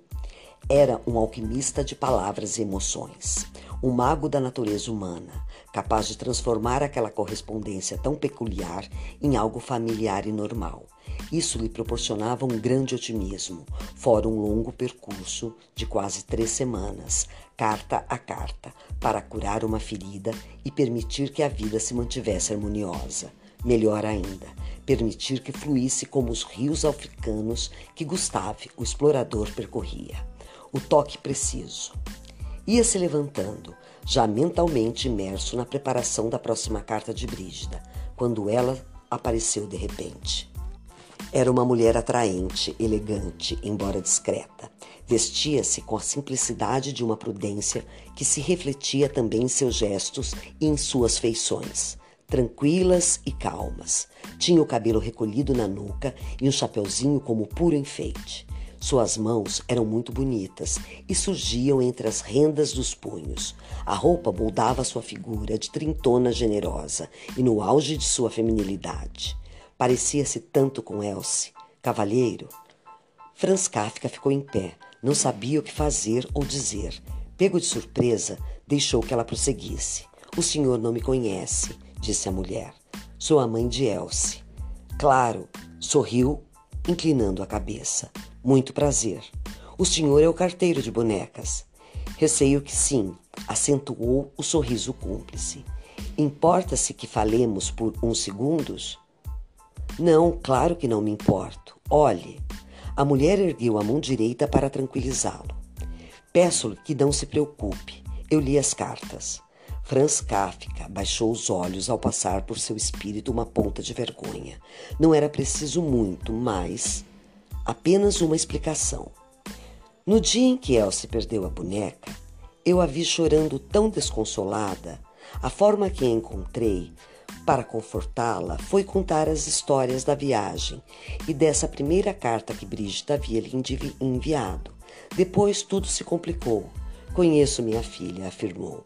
Ela é persuasiva, tremendamente persuasiva, um caráter forte. Meu nome é Berta, estendeu a mão a ele e apertou. O meu é Kafka, Franz Kafka.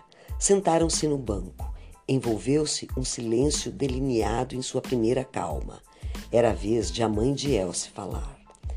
Ela não nos disse nada, nem nos dias seguintes à perda, mas, de vez em quando, ao ouvi-la dizer que sua boneca estava em lugares dos quais era quase impossível que tivesse ouvido falar, bom, também não é que suspeitássemos de alguma coisa.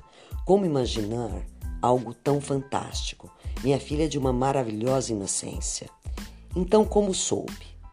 Ontem ela comentou que Brígida estava triste e parecia preocupada. Perguntei por quê e ela me falou da Tanzânia, de que em sua carta fiquei assustada, pedi que me mostrasse a carta e apesar de ser no início de fazer de desentendida, por fim acabou deixando que eu a lesse. Imagine a minha surpresa. Logo eu soube que havia mais, pelo menos que se deduzia da leitura e dos comentários dela. Pouco a pouco foi me dizendo a verdade. Quer dizer, a sua verdade, que Brígida tinha viajado e lhe mandava suas cartas pelo carteiro de bonecas. Deve ter pensado que era obra de um louco. Não, quando minha filha se deitou, Fiz o que qualquer mãe sensata faria: procurar as cartas e lê-las. Ao terminar essa maravilhosa experiência, não me restava fazer outra coisa senão segui-la esta manhã e esperar que se despedisse do Senhor. Minha intenção era, eu sei, ela o deteve. Suas cartas são belíssimas, Senhor. Obrigada, O que faz? Quem é o senhor? Eu sou carteiro de bonecas, afirmou categórico.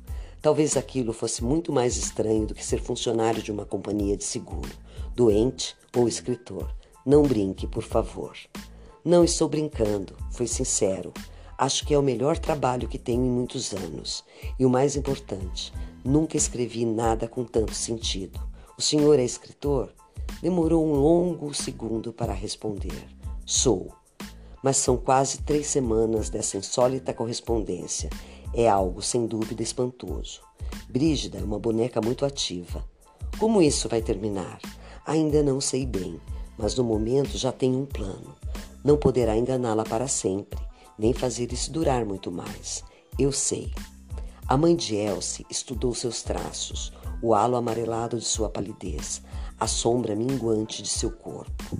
Deve ter percebido sua tragédia interior, interior, seu mundo oculto e pessoal.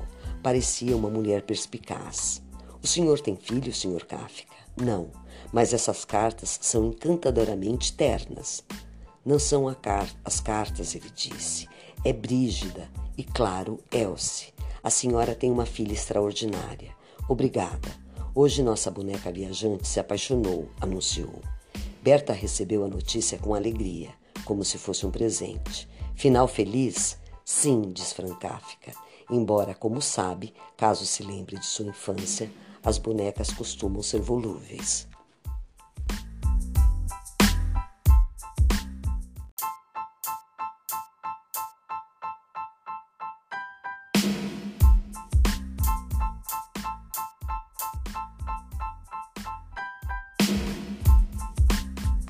Franz Kafka olhou seus manuscritos. A construção, em que estava trabalhando quando encontrou Elsie, ainda por terminar. O processo, o castelo, o desaparecido, sua obra não publicada, seu legado, tão efêmero como seria sua vida. Por que não destruir tudo agora? Por que esperar? Por que deixar nas mãos de Max Brod se ele mesmo podia condenar tudo às brasas, como já fizera em 1899, aos 16 anos, com seus primeiros escritos. Tocou as páginas, acariciou as folhas de papel, cheias de palavras corretamente escritas com sua letra bonita e miúda. Ele estava ali, de corpo e alma, o coração nu de qualquer escritor, e, no entanto, de repente, a única coisa que tinha alguma lógica nas últimas semanas eram as cartas de Brígida para Elsie, aqueles romances que nunca veriam a luz, que nunca seriam lidos, careciam de outro sentido que não fosse o testemunhal, o de sua passagem pela vida e pelo mundo.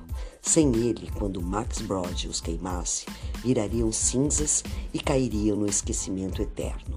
Sem ele, a morte era amarga, tão áspera e dura. Virou a cabeça e olhou Dora, dormindo tranquila a seu lado. Não eram bons tempos aqueles. A herança da Grande Guerra se fazia sentir na Alemanha. Os cinco anos transcorridos desde o fim do confronto que havia arrasado a Europa foram angustiantes e o futuro não se mostrava muito esperançoso, a menos que os meninos e as meninas como Elsie crescessem livres e felizes, saudáveis e fortes, com bonecas viajantes falando sobre mundos que por descobrir e amores por viver. Levou a mão direita até o perfil de Dora e acariciou seu rosto Teve vontade de beijá-la, mas não queria atrapalhar seu sono. Aquele rosto era como uma máscara branca na penumbra, o traço horizontal dos lábios levemente escuros, as manchas das sobrancelhas e os cílios, o nariz pequeno quase invisível. Se não fosse ela, não saberia o que fazer naqueles dias, semanas e meses tão difíceis. Ouvi-la respirar, sentir seu peito subindo e descendo de forma compassada, estar perto dela era uma sorte e um privilégio. Dora era como Elsie, sua doce professora de hebraico, exalava toda a vida que faltava a ele, que lhe escapava pouco a pouco por entre as mãos. Franz Kafka guardou a imagem de Dora e fechou os olhos. Seu melhor remédio. A última carta estava escrita. A preparação dos dois dias anteriores levava ao grande desenlace, ao momento mágico. Pela manhã, Brígida diria adeus a Elsie. Fim da história. O melhor para o bem da menina. Mas e ele?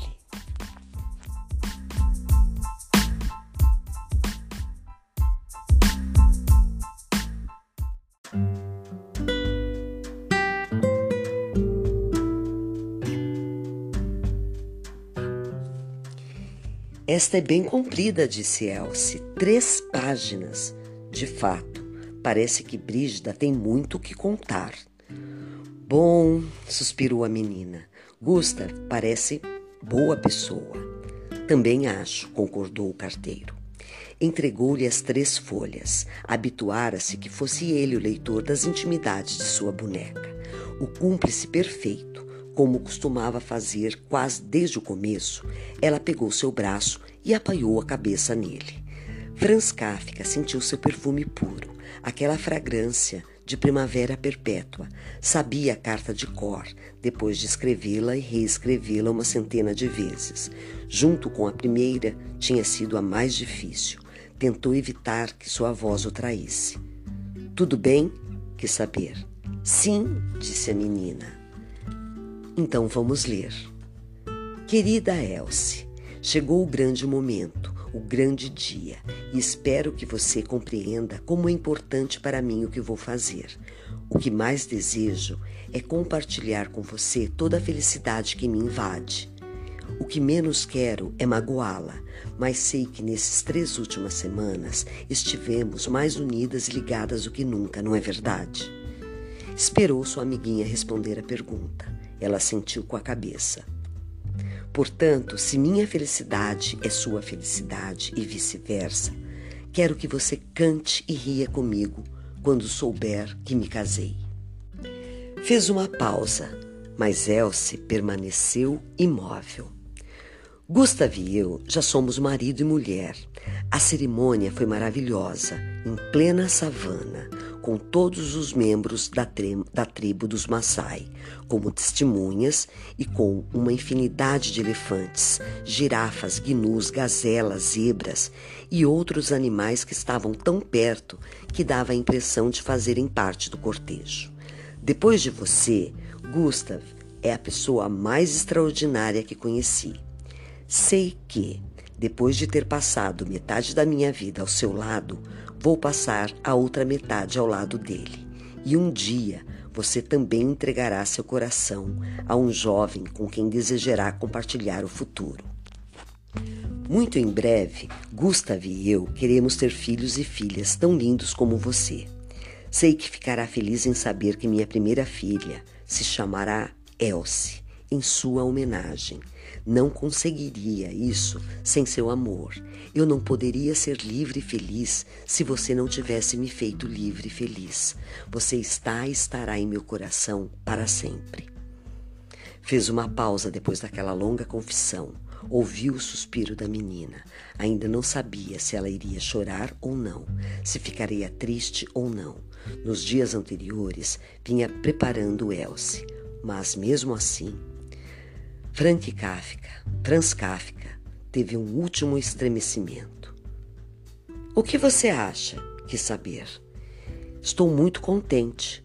Fechou os olhos. A onda de pânico passou. Mesmo? Agora sim ela é totalmente feliz, suspirou Elsie. Não faz mal que. Não. Afirmar, afinal, afirmou com uma doce energia. Esta é a carta mais bonita de todas, não acha? É muito especial, sim. O senhor deve entender muito disso. Não é a carta mais bonita que já leu? Pode ter certeza, afirmou categórico. Brígida estava sozinha. Agora não está mais. Sei que Gustav vai fazê-la muito feliz. O jeito como fala dele, do que sente, do que quer dividir ao seu lado.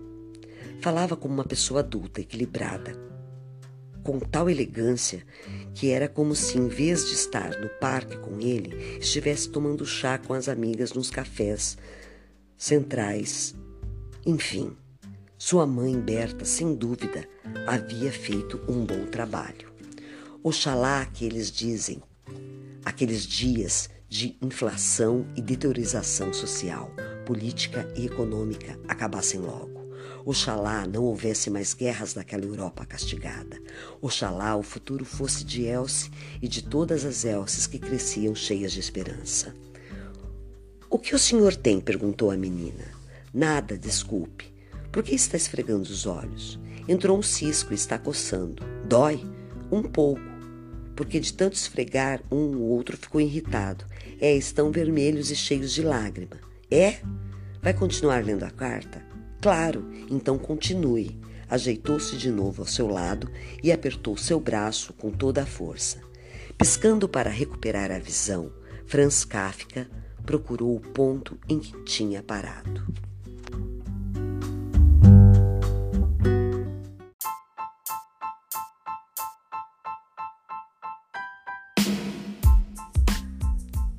Sentia-se vazio, com a mente vazia, a cabeça oca e as sensações ricocheteando dentro dela como bolas de borracha, com a alma vazia, como uma videira seca e retorcida, que já não tivesse nem uva sequer, nenhuma gota de vinho, com o estômago vazio, sem fome, com o corpo tão leve que só o sentia nessa leveza.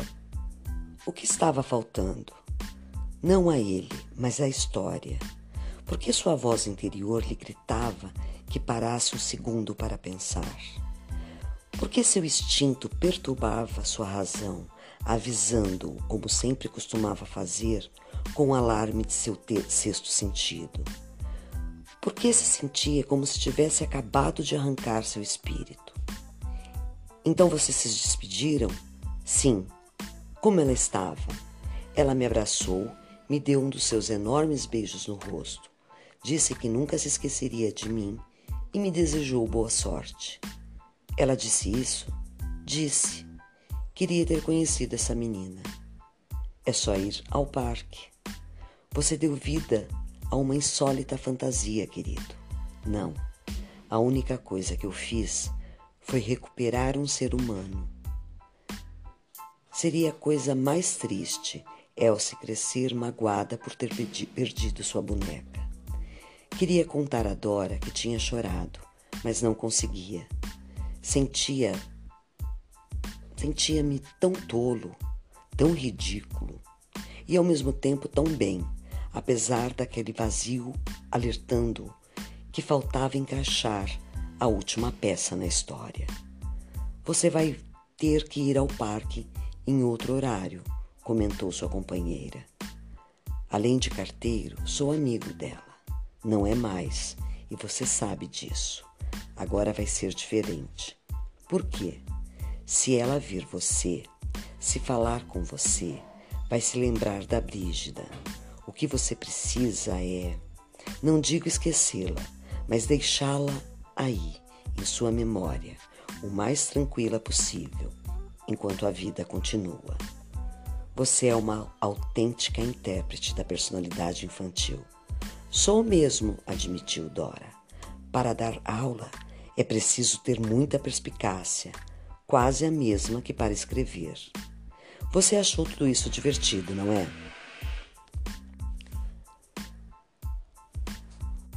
Fascinante, afirmou com segurança.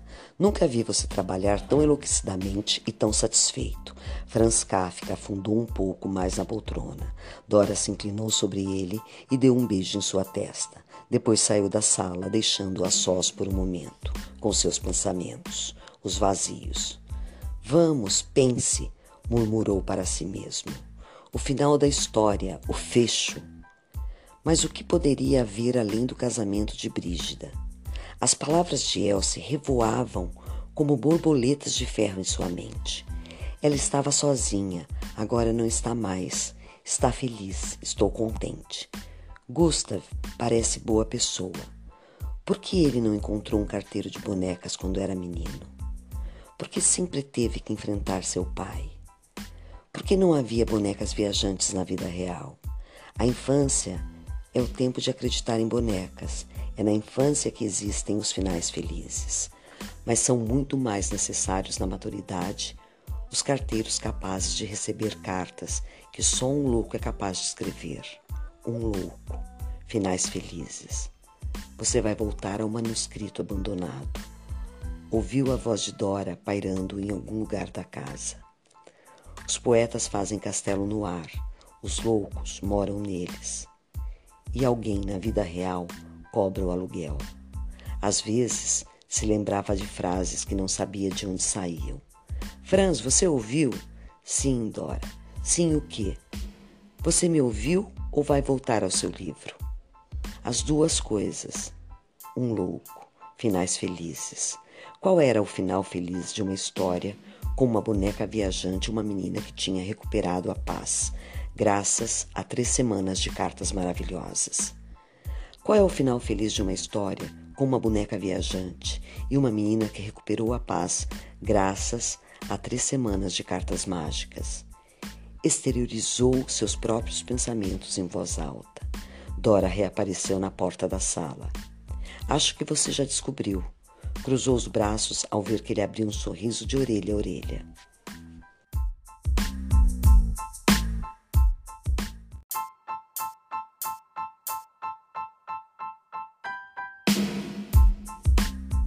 Chegou ao parque um pouco mais tarde. Primeiro, porque a loja ficava meio longe. Segundo, porque a carta, embora muito, muito breve, havia surgido de uma inspiração final, apenas duas horas antes. Seguiu pela trilha com o pacote embaixo do braço e perambulou por aqueles recantos familiares, sem deixar de olhar para todos os lados, à procura de seu objeto.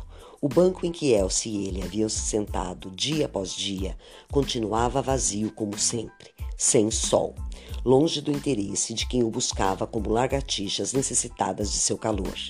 Era um bom banco, o melhor.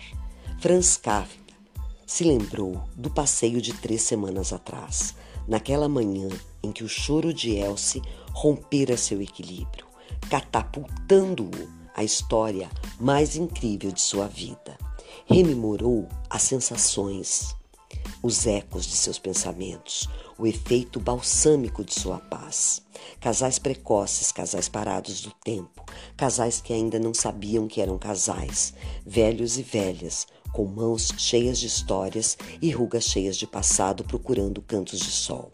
Soldados com galas de distinção, criadas de uniforme impecável, babás com meninas e meninos vestidos com esmero, casais com filhos recém-nascidos, casais com sonhos recém-destruídos, solteiros e solteiras de olhar esquivo, solteiros e solteiras de olhar insinuante, guardas, jardineiros, ambulantes.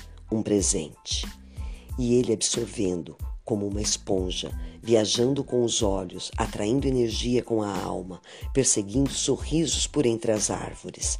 Era mais um entre tantos solitários, com seus passos perdidos sob o manto da manhã. Sua mente voava livre, de costas para o tempo, que lá se embalava com a languidez da calma e se balançava alegre no coração das pessoas. Tudo igual a três semanas atrás igual, mas muito diferente. Elsie estava na área em que as crianças brincavam, com duas amigas reconquistadas depois do parêntese das cartas. Não notou sua presença até que uma de suas companheiras o avistou. Surpresa por vê-lo, tão imóvel, só então ela virou a cabeça. Os olhos da menina se iluminaram. Senhor carteiro! correu para ele, abandonando a brincadeira. Franz Kafka se agachou para receber o abraço e deter o ímpeto da corrida. Fez isso com uma mão só, porque a outra continuava segurando aquele embrulho de proporções regulares, envolto num brilhante papel colorido. Olá, Elsie. Olá. Veio trazer uma carta para alguém? Sim, para você. Para mim. Uma, uma carta e este pacote, mostrou. O que tem dentro? O rosto da pequena refletiu uma surpresa. Não sei. Chegou esta manhã. De quem é? Da Brígida? Seu olhar voltou a brilhar e ela abriu um sorriso, pegou o pacote grande para suas mãos e sentou-se ali mesmo, na grama. Franz Kafka se ajoelhou. Pensei que ela não fosse escrever mais, hesitou essa. Elsie. Pois estava enganada. Que é que eu faço agora? Abra o pacote. Rasgou o papel do embrulho. Seu companheiro tratou de recolher os restos do afoito esfalecimento. Pouco a pouco aparecia uma caixa de papelão por baixo do vistoso papel colorido, e impresso na caixa, Senhor Carteiro, balbuciou Elsie. Era a boneca mais bonita que encontrara na loja, de porcelana, cabelo loiro, olhos vivos, lábios de sonho e um primoroso vestido vermelho. Puxa, fingiu surpresa. É, é linda. Elsie mal podia falar. É mesmo? A cena se congelou por um instante. A menina olhando a bela boneca, Franz Kafka olhando para ela. O tempo se deteve para acolhê-los. Depois ele entregou a carta, a última carta de Brígida. Agora sim. Eu seguro, fez um gesto para ganhar a boneca. Não, apertou-a contra si. O senhor abre o envelope. Ele abriu, rasgou a aba com cuidado e tirou a folha de papel em que havia apenas algumas linhas escritas. Deixou que um certo halo de mistério acompanhasse aquelas, aqueles segundos finais. O final feliz, digno de um louco. Elce, te amo muito, leu. Obrigada por me dar a vida e a liberdade para vivê-la. Seja feliz. Assinado Brígida. Ela me deu de presente? Parece que sim. O rosto de Elsie era um poema, uma canção. Toda a fascinação da infância flutuava em seus braços e toda a inocência da sua idade, talvez a melhor, rebentava naquela sinfonia de cores energia, alegria, uma enorme alegria. Abraçou com toda a força sua boneca e lhe deu um primeiro beijo de amor, que assegurava também sua exclusiva propriedade. Tem mais uma coisa, disse ele. O que? Um PS que diz: o nome dela é Dora. Dora! Mais alguns segundos e tudo acabaria. Mais alguns segundos e Elsie iria embora para sempre, com Dora em sua vida. Mais alguns segundos e ele ficaria sozinho. Mais alguns segundos. Às vezes, o tempo era generoso.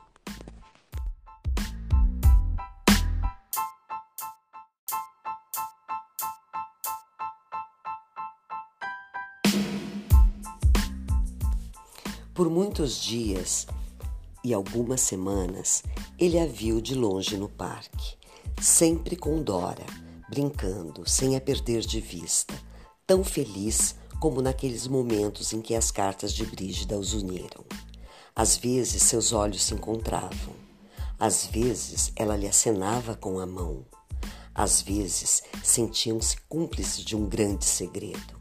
Às vezes, ele procurava no fundo de seus sonhos todas aquelas esperanças de que necessitava para se manter em pé. E Dora, sua própria Dora, de carne e osso, lhe fazia ver que as estrelas do céu continuavam lá no alto, vivas para todos. Depois chegou o outono, o inverno. Ele não a viu mais, seu último inverno. Franz Kafka disse a Dora já perto do Natal. Brígida está no Polo Norte. Como você sabe? perguntou ela. Porque me escreveu uma carta desejando-nos um feliz 1924, respondeu ele. Disse que este ano a neve vai ser verde e as nuvens muito vermelhas.